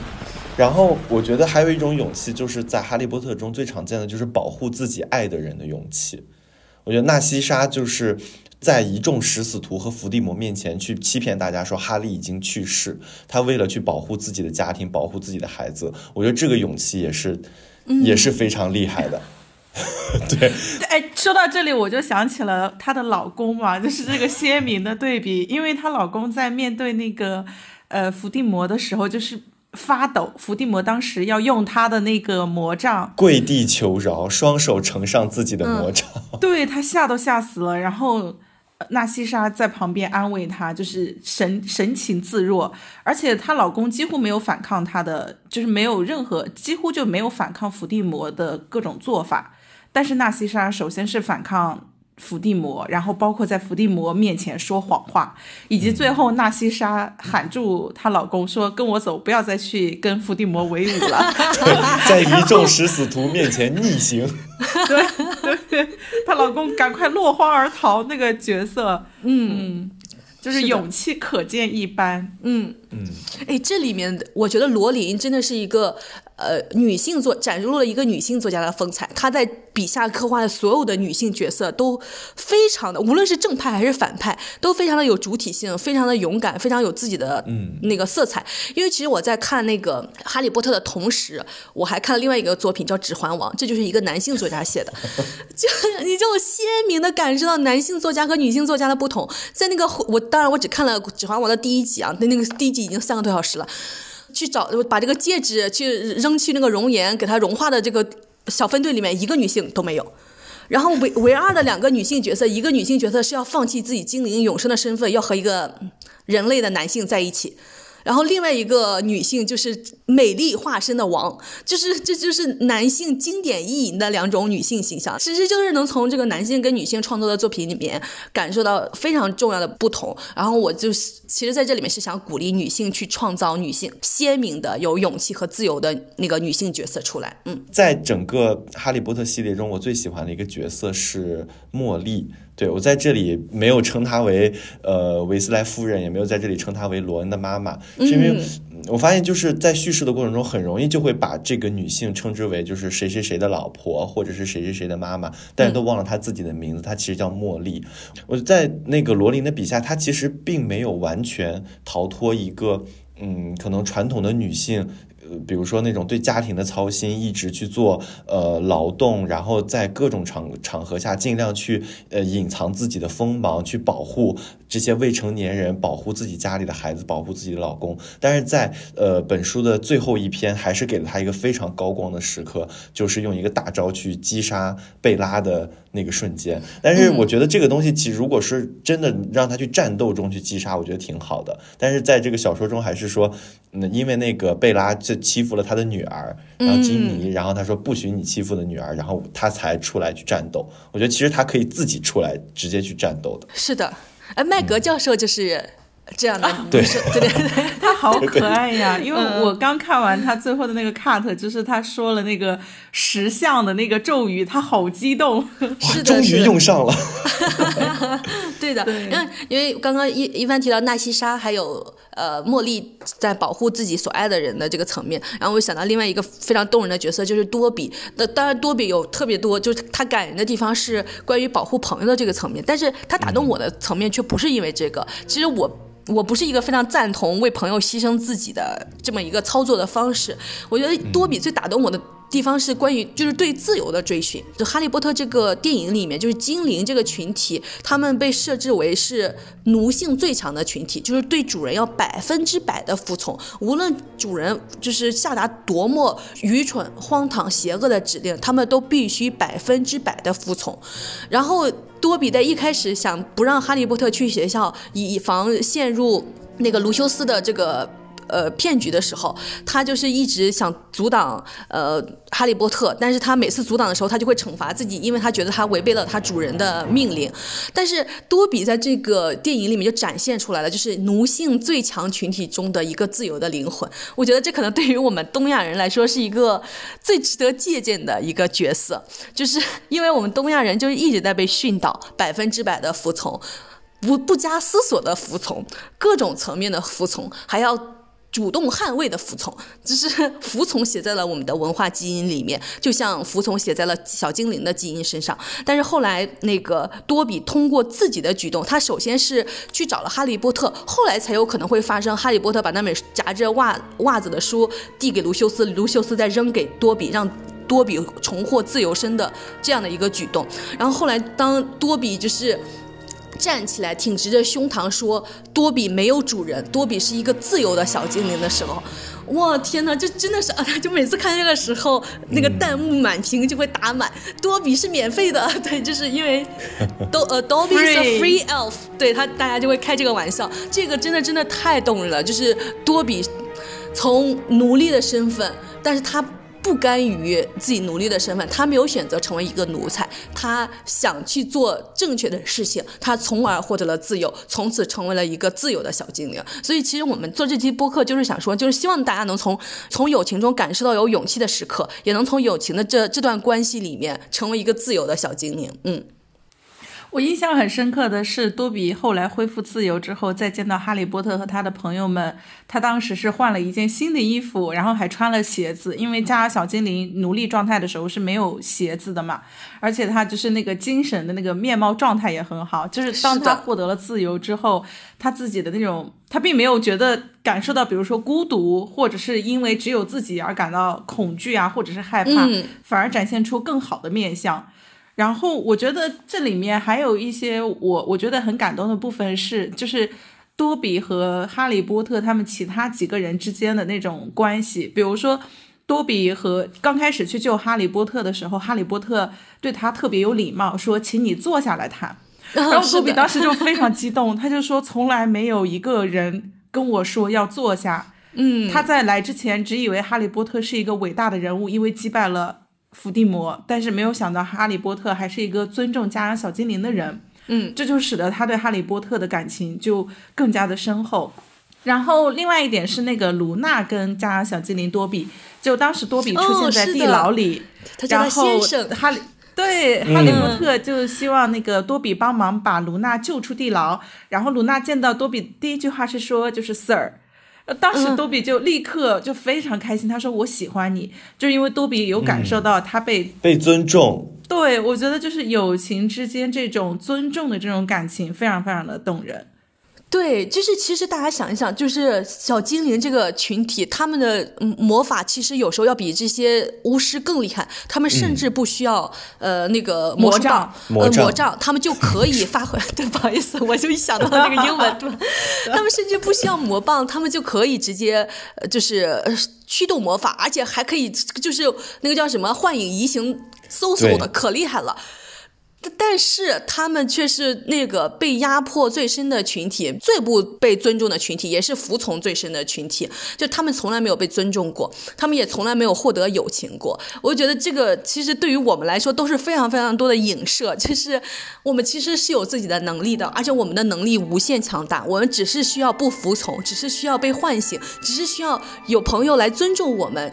让我们意识到，我们也是平等、自由、拥有权利的人，我们就能释放出巨大、巨大、巨大的能量。然后我还想起来，就是卢娜，她可能在电影里面没有呈现，但是去他们去到卢娜家里面，就发现卢娜家的屋顶上面写了就无数的名字，但是这些无数的名字都构成同一个字，就是朋友。就是卢娜是依然就她拥有了一个如此自由的灵魂，但是她依然渴望拥有朋友。然后。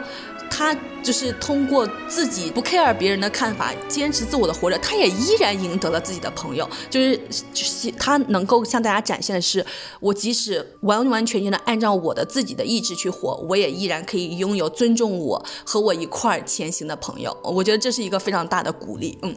他是用呃 friends 这个单词做画了这几个人的画像啊好像是。嗯对，因为我没有看过原著，我是看哦有一个剧情讲解的时候说原著有一个这个部分，嗯。啊、但是刚才提到多比的时候，我就想到了另外一个事情，就是和赫敏有关的，就是他做了一个 家养小精灵权益促进会。哦虽然这个事情，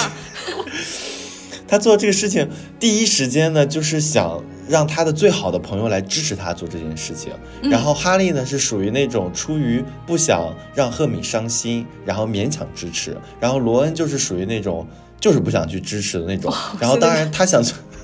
好 想捶他。但是赫敏还是一直矢志不渝的坚持做这件事情，向海格、向他们所有的朋友、同学嗯去安利他所做的这件事情。然后这个事情其实也给我一个，嗯，一个对友情的一种思考，就是有的时候你可以和你的朋友不尽相同，就是也许你做的事情是你的朋友也并不完全支持的，但是也并不影响你继续坚持自己的想法，把它给做下去。嗯，哇，赫敏的这个做法很感人啊，因为家养小精灵他们还有非常。呃，非常严重的血统观念，就是对于像赫敏这样麻瓜身份的是看不起的，除了多比这种例外以外，对，我觉得这也是一个巨大的隐喻。有时候你想去帮助和解放的人，那些人呢，有有很多人是看不起你的。但是我觉得那个赫敏依然愿意去这样做，这个真的是需要巨大的勇气的。就首先，她愿意放弃压迫别人的权利，我不统治你，我也不压迫你。然后，即使你们这些人并不看、看不起我，也并不尊重我，但我依然希望能做这样的事情。我觉得这个真的是真正的人道主义的行为。嗯。所以我觉得赫敏可以和多比是成为很好的朋友，因为《家养小精灵》里面就是好像在原著当中，我没有具体去考证，就在原著当中呢，也有家养小精灵是尽量避免碰触到人的衣服，因为他不希望自己被解放，获得自由身，嗯，就不像多比，嗯就是经历过千辛万苦才获得自由。这又是一个更大的隐喻了。我跟你讲，很多奴才就是当奴才当的可安稳了，并不想被解放。他会想说：“天哪，要是被解放了，我该怎么办？要是自由了之后，我应该何去何从啊？”对，就是他对现状还挺满足的，因为我服侍的是纯血家族。是的，因为我前我我前些天还看到一个就是帖子在讨论，他说有些人你跟他说忍忍吧，他会觉得你你是在真心为他好；你要跟他说反抗吧，他会反过头来来骂你。嗯，对，就是，唉 就是这个样子的。嗯关于多比的反抗，然后我也有一个有一个细节蛮印象深刻的，就是后来多比是进入到霍格沃茨学校里工作嘛，那么他的就相当于他的新的主人吧，就并不是实际意义上的，就是新的主人就是邓布利多，但他和哈利波特说呢，就是邓布利多并不禁止家养小精灵说他的坏话，因为按照协议的话，家养小精灵是不可以说主人的任何的坏话，要为他保守秘密。然后多比就很激动的说。我们可以说邓布利多是个大笨蛋，但是当时那句话的描述是多比以一种非常恐惧、干渴、很害怕的状态说出了这句话，然后随之呢，他又说。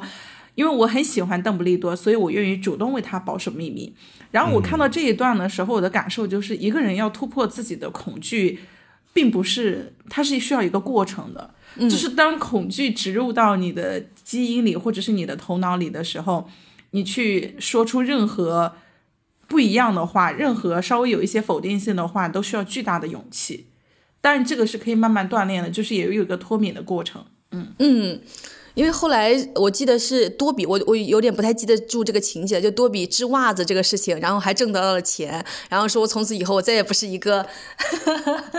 一个仆人，我用我自己的双手挣到了钱，这个就是哇，你其实你就从多比的身上能看到一个人真正的自由灵魂的觉醒，我觉得多比这个灵这个人物刻画简直太好了，嗯。那我们来听下一个投稿吧。嗯，下一位投稿来自十一。放学以后的三位主播，你们好，我是十一。今天我想分享的是我和我的两位过去的最好的朋友的故事。我们三个从幼儿园开始就是好朋友，如今已经认识了十几年。我们见证了彼此成长的许多重要的时刻。在这里，我想分享的是大一的时候一个非常重要的时刻。大一的时候，我从一个县城考到了北京的某一所高校，当时我的压力非常大，我觉得自己无法适应好这样一个环境。我感受到身边的人都非常的优秀，对自己产生了前所未有的怀疑和否定。当我将这些想法告诉他们的时候，他们给我说了很多，他们觉得我一直都很棒。觉得从小到大，我想做的事情都是可以完成的。他们告诉我慢慢来，不要着急，总会适应好的。在那样一个连你自己都在否定自己的时候，却依然有人信任你、鼓励你，这这个时刻，它所带给我的力量和勇气是非常的大。但是，友谊可能带给我们的不只是快乐、勇气和幸福。同时也会带来悲伤、难过和痛苦。二零二二年经历了非常多的一些事情，我们发现我们对于一些事情的看法有了很大的区别。然而，这些区别甚至影响到我们之间的友谊。在经历了许多的争吵之后，我们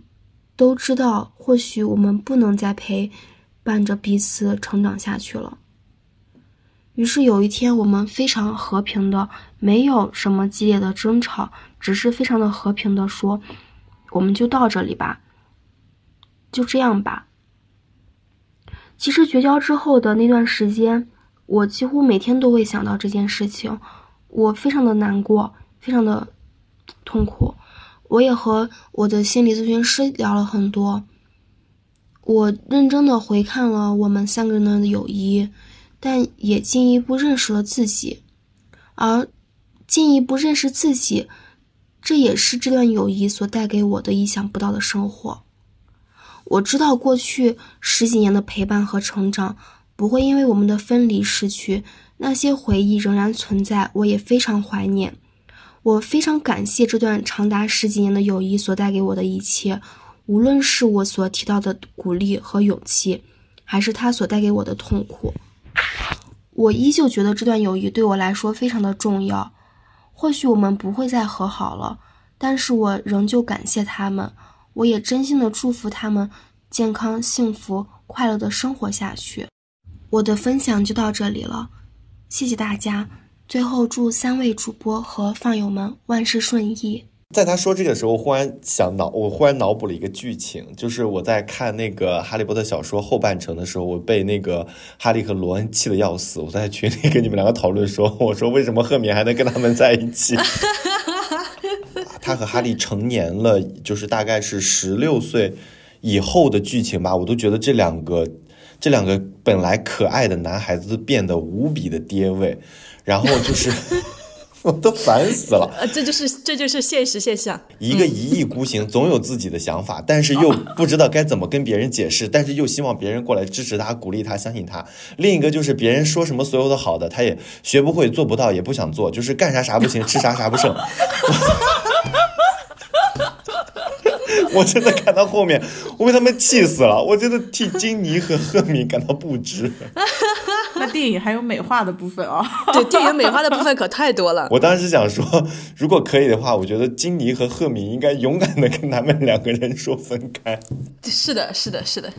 我觉得很有共鸣的部分是在于我们。就是总是一路上会有不同的朋友，然后很多的朋友可能对自己都会有非常非常大的帮助，但是并不是所有的友谊都能够一直走到最后。嗯，有的时候可能就是一段旅程，一段旅程。然后我们很多的叙事呢，又是关系要长长远远，友谊要天长地久，是关于如何分离和告别，就如何处理自己。就是这种分开的这个感情，其实我们很少是有被教导的。然后我觉得我们在处理的时候呢，也会有非常多的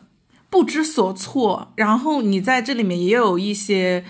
呃犹疑，因为毕竟他曾经对你很好过，可是我们现在没有办法在一起。然后我觉得，我觉得这个投稿很好的地方是在于，它是一个呃。很成熟的方式去处理了，就是他既能够看到这一段友谊对他的帮助，但也能够看到我们没有办法在一起，而且是以一个比较平和的方式，双方就选择了分开。嗯，我觉得这这种成熟的告别和分开的一个方式，可能是我们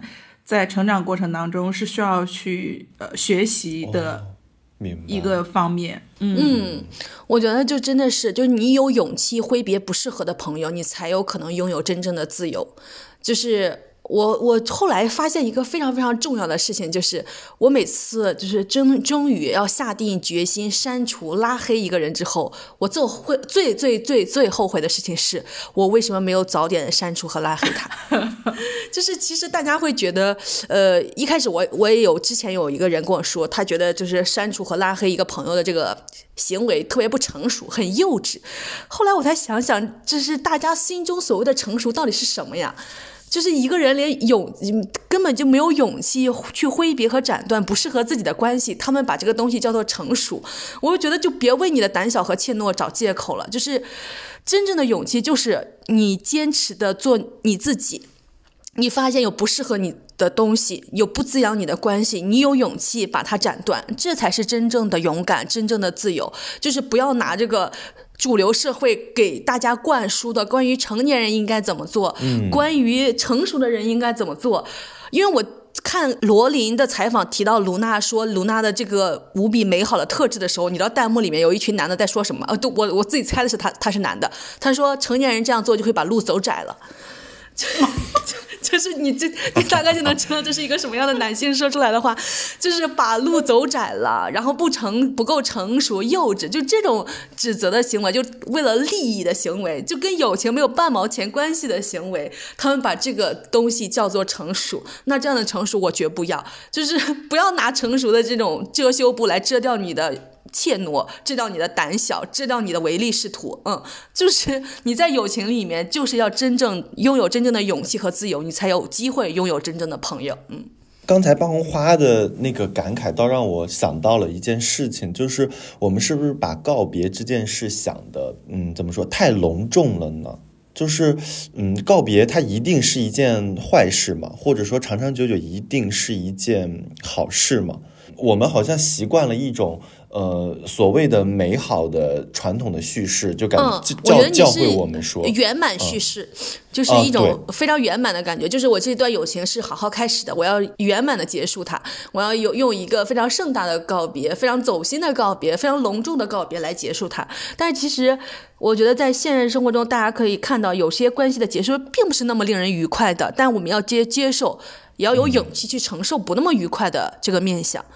就我只有我们有勇气去接受真正的现实，这个告别就是有一些不那么让人愉快的部分。我们才能够真正的有勇气做出告别告就是告别的这个决定，不然的话，就是我觉得有一些文艺作品也把就是告别这个事情渲染的过于浪漫化了，过于圆满化了，就是不是这个样子的，就是告别就是有多种形式的，就是你只要有勇气做出告别这个决定，不管它的面貌当下看起来有多么的难堪或者尴尬，或者是冷酷或者是无情，我都觉得它是一个好事情。嗯。嗯，然后我惯用的一种告别的形式是，我觉得是一种悄无声息的告别，就是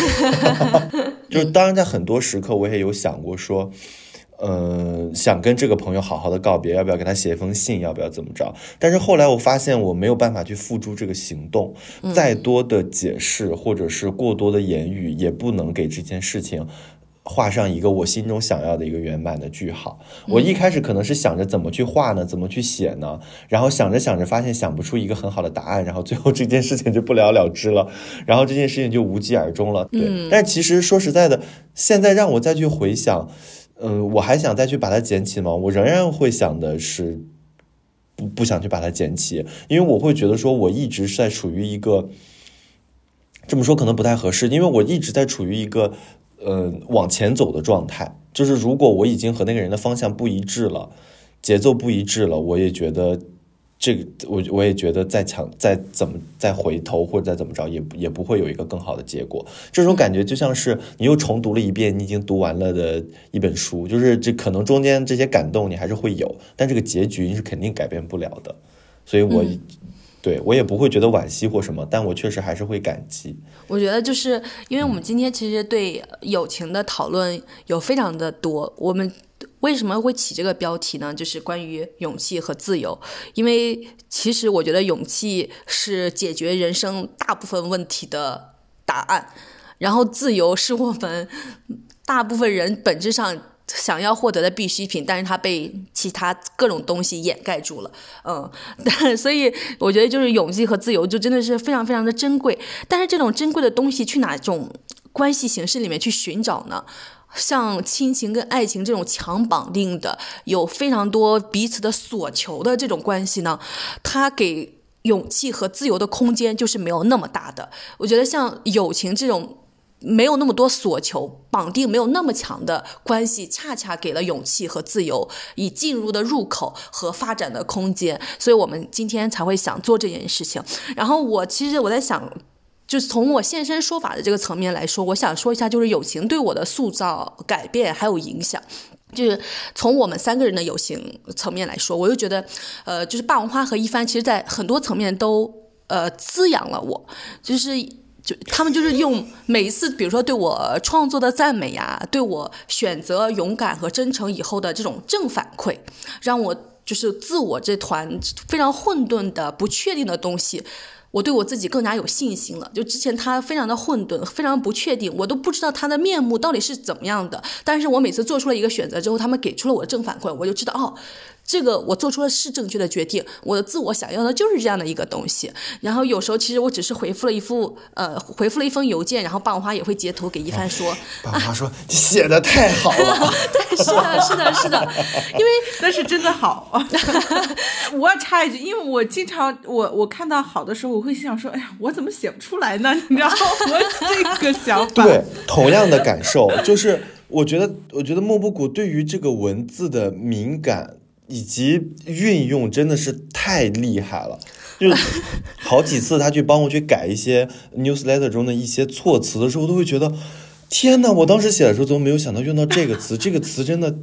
就被他改完之后，就觉得整体。很好，因为因为其实吧，就是身为东亚女性，我觉得我们最缺乏的就是被看见和被赞美。就是我我觉得我是通过我们三个人的创作的关系，还有我们日常生活的关系，获获得了非常多的看见还有赞美。然后我我还想起来之前霸王花有一个特别发疯的 那个场景，就他他有他有一天在想象，如果我以后成名了，然后记者会去采访他，他要去如何回答。对，因为他当时在想，就如何回答你，比如说你和朋友的认知有差距这个问题，他就已经在准备这样问题的一个答案了。我我当时就觉得特别特别的疯，但是后来我转过头来一想，我就想说，就是呃，另外一个朋友幻想中我未来的发展，其实也为我就是提供了一种可能性，是一个我可能没有去，我作为被规训的东亚女性没有胆量、没有自信去幻想的一种可能性。有时候我是我甚至都觉得，就是霸王花和一帆对我的鼓励和支持，达到了一种特别，就是毫无原则、罔顾现实的地步。没有没有没有没有，让赞美打败文化基因。对我每次都跟跟霸王花说你疯了的时候，霸王花都会说他是慧眼如炬，而不是在发疯。对我就觉得，就这个层面非常非常的好，就是。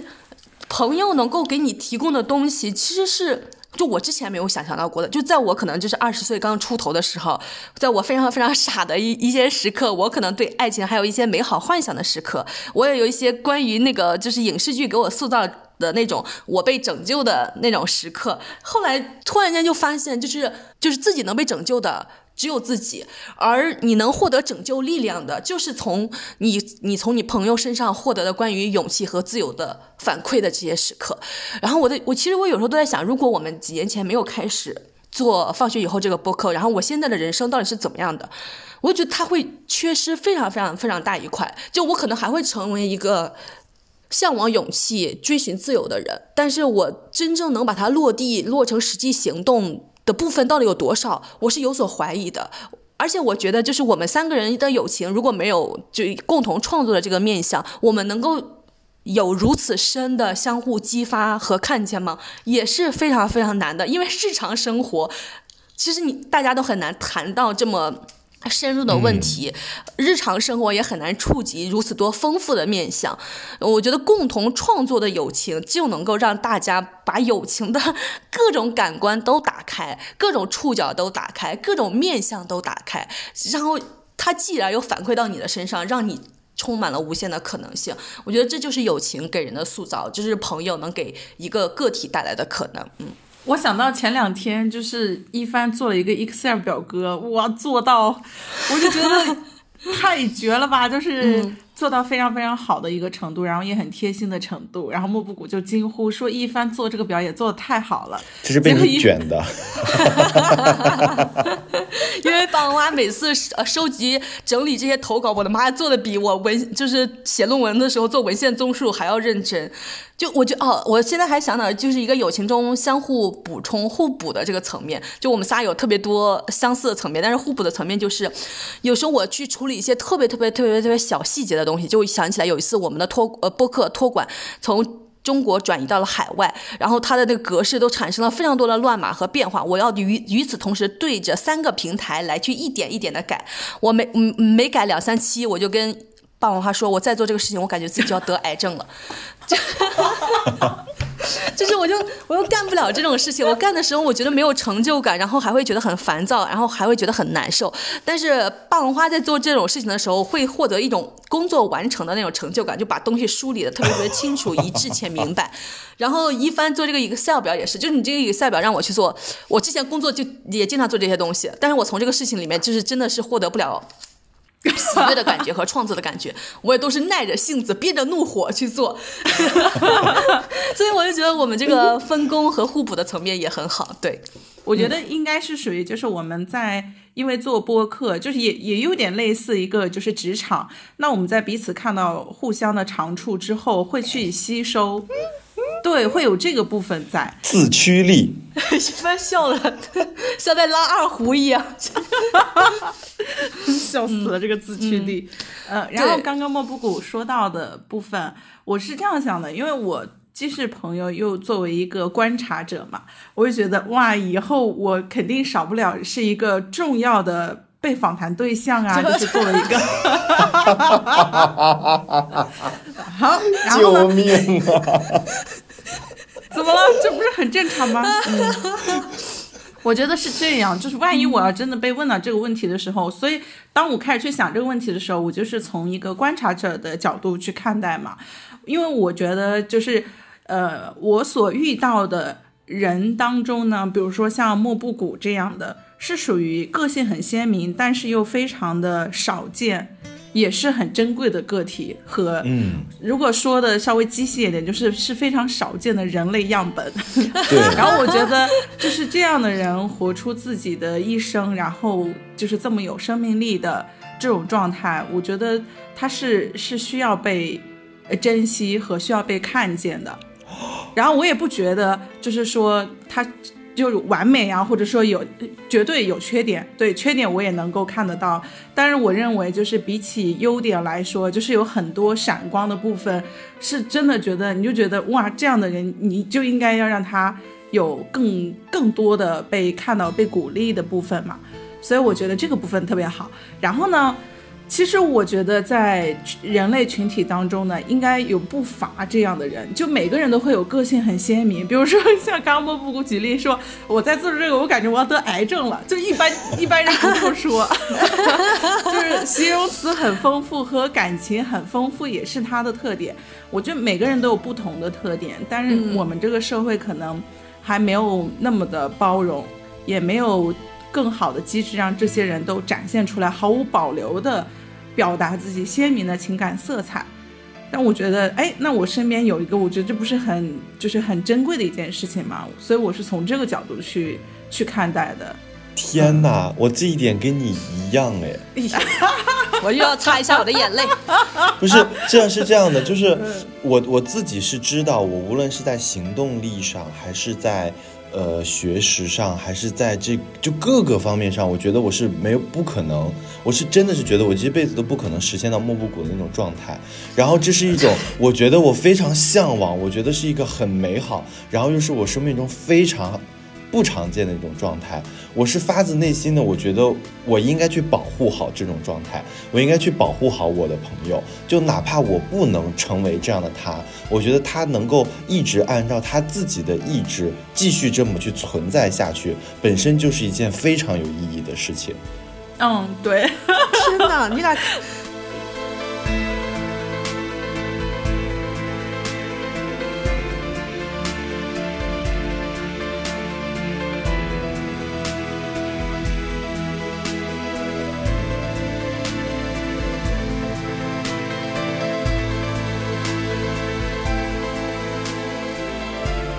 我就一直想在做一件事情，就是因为我之前在写论文的时候，我又看到一句非常重要的话，说 “Women are over mentored but under sponsored”，就是女性在做任何事情的时候，都是被过多指教，却很少被资金资助支持的。就是女性想创业做一些事情，我无数的人想来对你进行指教，说你你应该怎么做，怎么做才是对的，但是。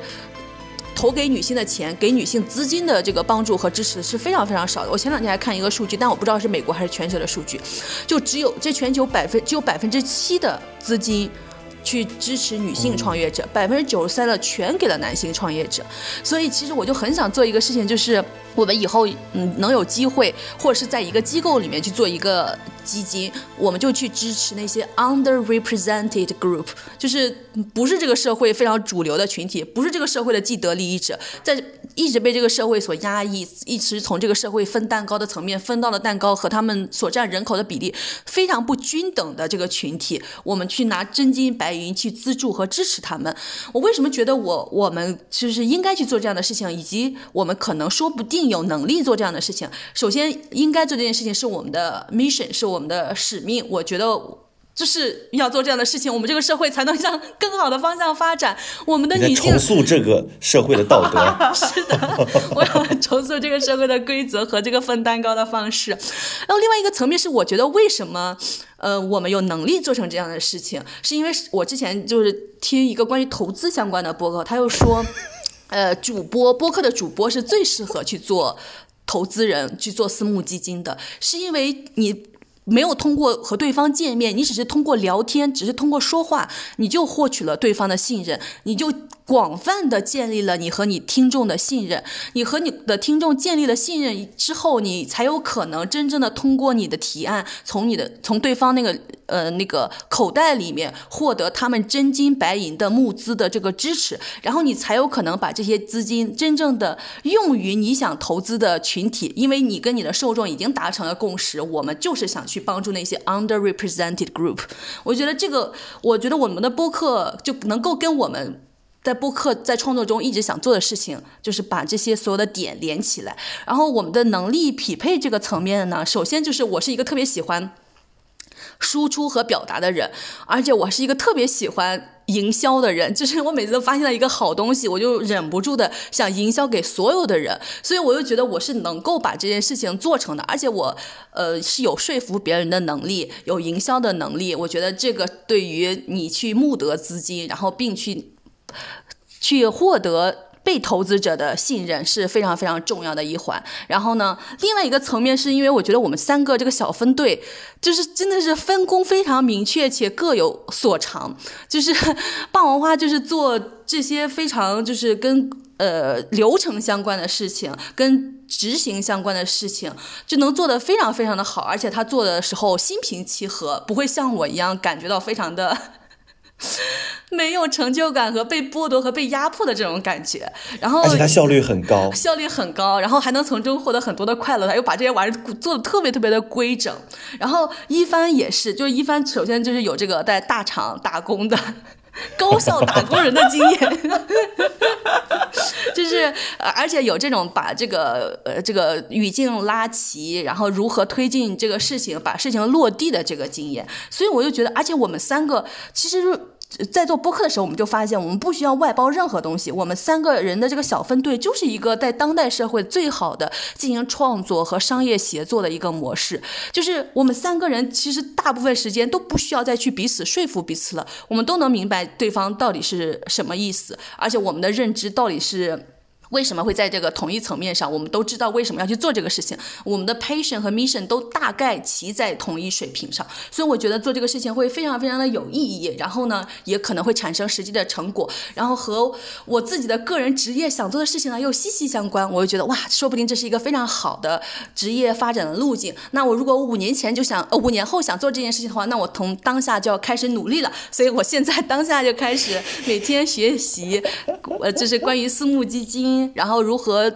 这个面试进入一个私募公司、一个基金公司的这些相关的知识了，我不知道这个最后事情会不会成功，但是我希望我先在这个地方就是有勇气的说出来，说不定我就是一场自我实现的预言。嗯，我的天呐，每次听你说这些东西的时候，我一方面又觉得好厉害，另一方面又觉得我不配。互联网嘴替，互联网嘴替。我跟你讲，那就是我我做那个清单的意义，就是我做了一个 打败文化基因的赞美清单。我觉得我们常常把我们收到的正向反馈放到这个清单里面，我们就会逐渐打破我不配的这种不配得感。我们配拥有一切，我们的激情和我们的使命以及我们的能力，能让我们拥有一切我们想拥有的东西。嗯，我觉得很好哎。我最近的一个思考是，就是比如说，作为我作为一个女性哈，嗯。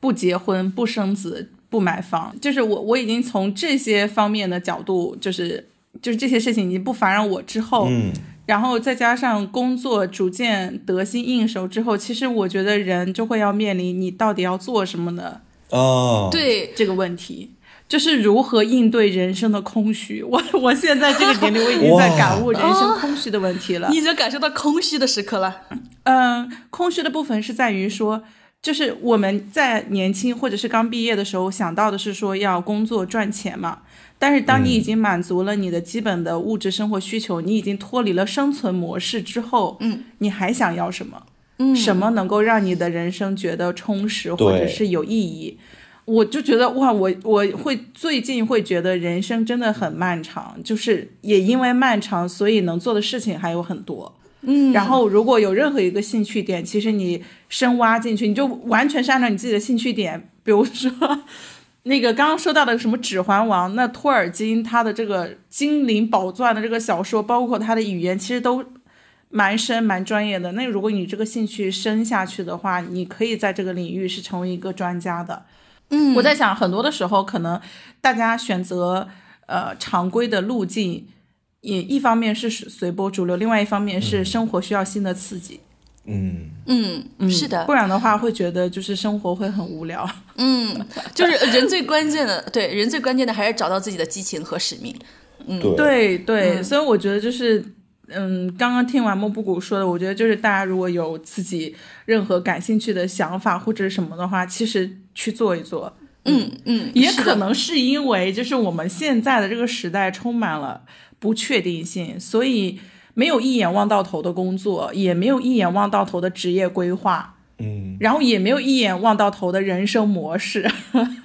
所以这反而就是在这种呃不确定的情况下和充满任何可能性的情况下，其实反而我们有了蛮多的选择。就是你之前有个词儿叫斜杠青年，我觉得，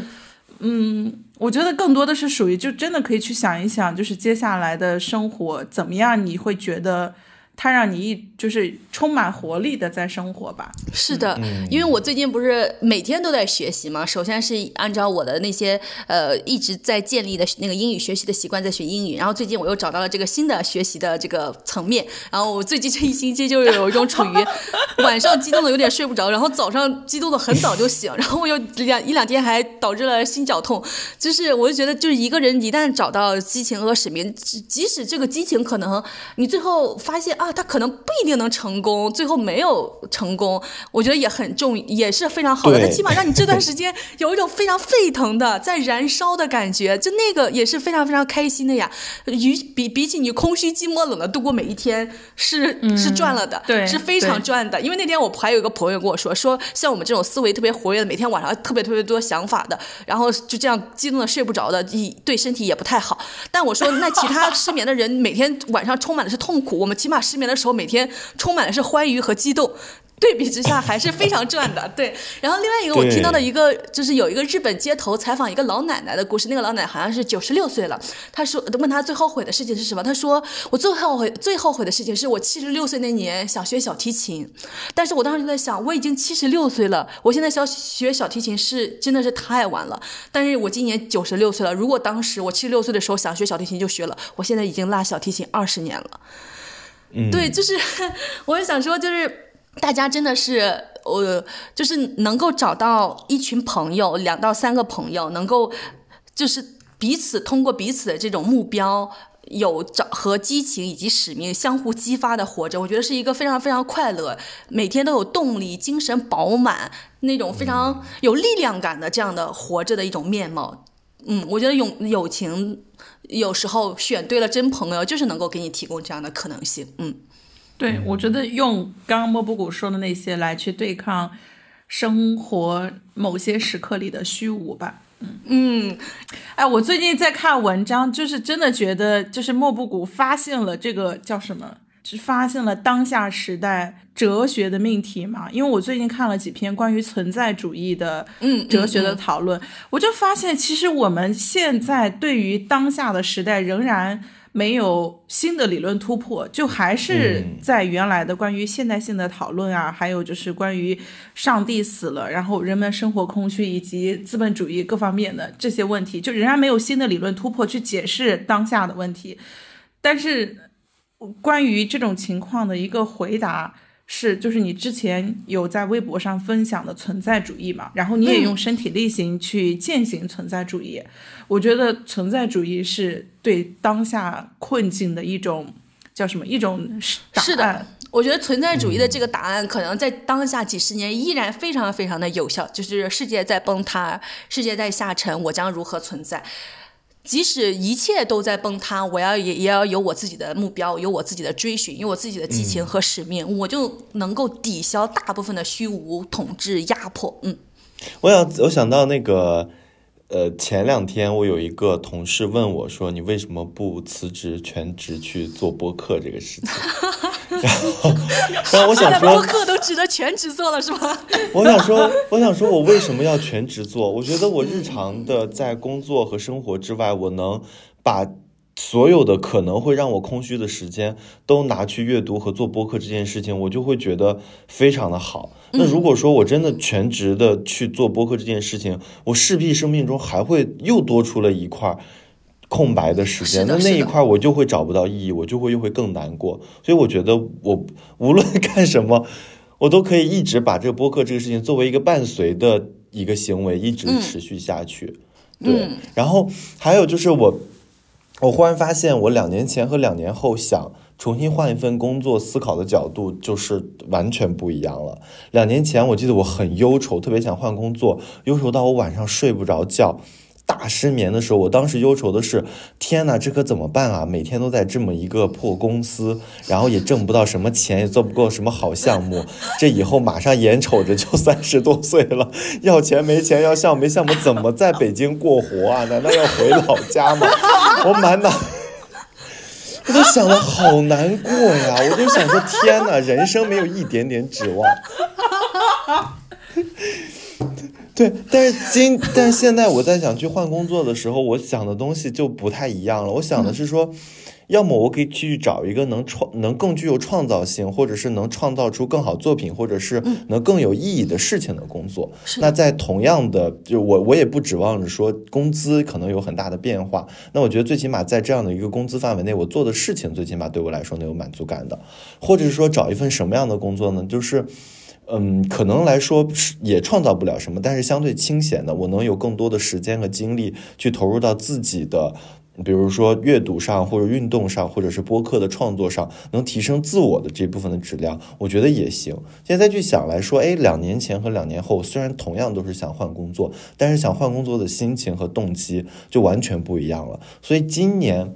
虽然同时面临着可能会换工作的这个情况，但我就不会像去年那样特别的焦虑、睡不着觉啊等等这种情况。嗯，我觉得一个是要感谢友谊给我的生活提供了一个可能，就是做播客的可能，然后又给创作提供了很好的土壤。嗯，然后我们三个人就创作出各自风格的东西。是的，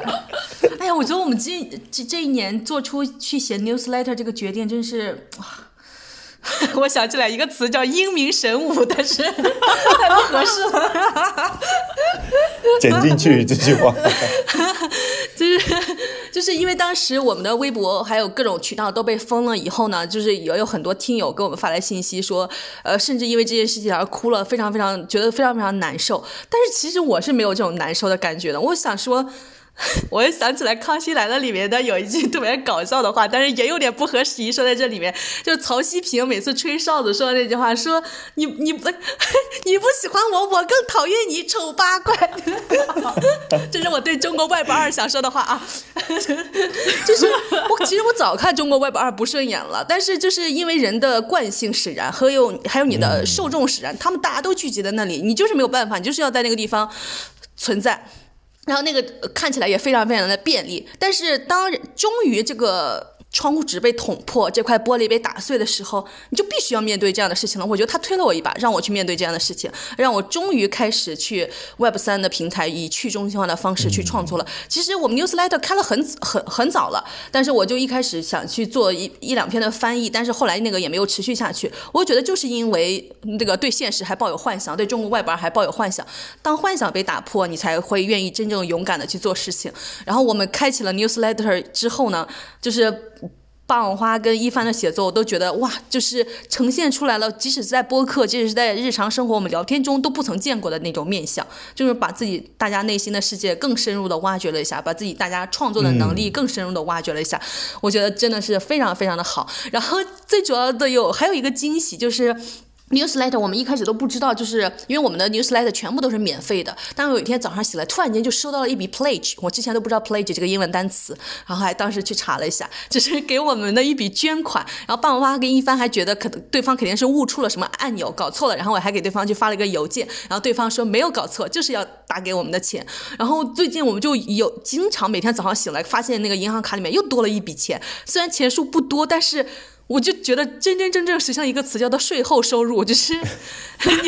你在睡眠的过程中产生了一些非常微小的，但是让你觉得无比有希望、无比被鼓励的一些收入，就你就再也不必被主流生活、主流的那个获得收入的方方式、唯一的那个方式所捆绑了。你觉得你有一个喘口气的空间，嗯，你又觉得哇，我即使这个条路断了，我还有别的路可走，嗯。就是我觉得这是提供给我自由的可能性，嗯，我感觉我们这期是不是结束不了？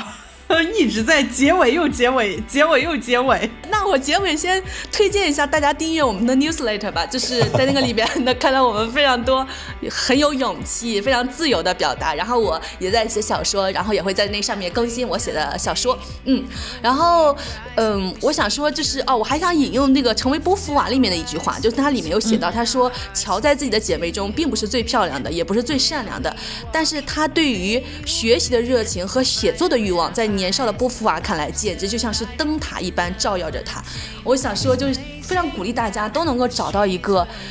对生活有热情和热望、有欲望的那种人，这样他你会会感觉你的生活也被点燃。然后还有一句话就是是这个样子，他说：“The most beautiful discovery true friends make is that they can grow separately without growing apart。”就是说，真正的朋友会发现这样一件美妙的事情：你们可以更各自成长。却从未走散，所以在最后非常想祝福大家，就是都能够找到给你勇气和自由的朋友，并和他们即使分隔四方，却始终同路。当然，最重要的是祝福并鼓励大家成为那个拥有勇气、追求自由的朋友。然后最后就是 Don't panic, be bold, and you always have friends。不好意思，说好了要结尾，又来追播一条新闻。三月份我们很有可能不会在公开平台更新播客，但是很有可能在三月八号妇女节这一天，在 Spotify、爱发电以及放学以后的 Newsletter 更新一期付费节目，在这个时代做个反派。它也是 Run and Rebel 系列的第二期，届时国内的朋友们可以通过爱发电收听并尽快下载，因为我们会在上架三天后做下架处理。可以使用 Spotify 这个平台，或者是订阅了我们 Newsletter 的朋友们呢，可以通过这两个渠道来收听。最后祝大家节日快乐，祝福。大家在这个时代不惧怕做个反派，有机会结识反派，和反派做朋友，拥有勇气和自由。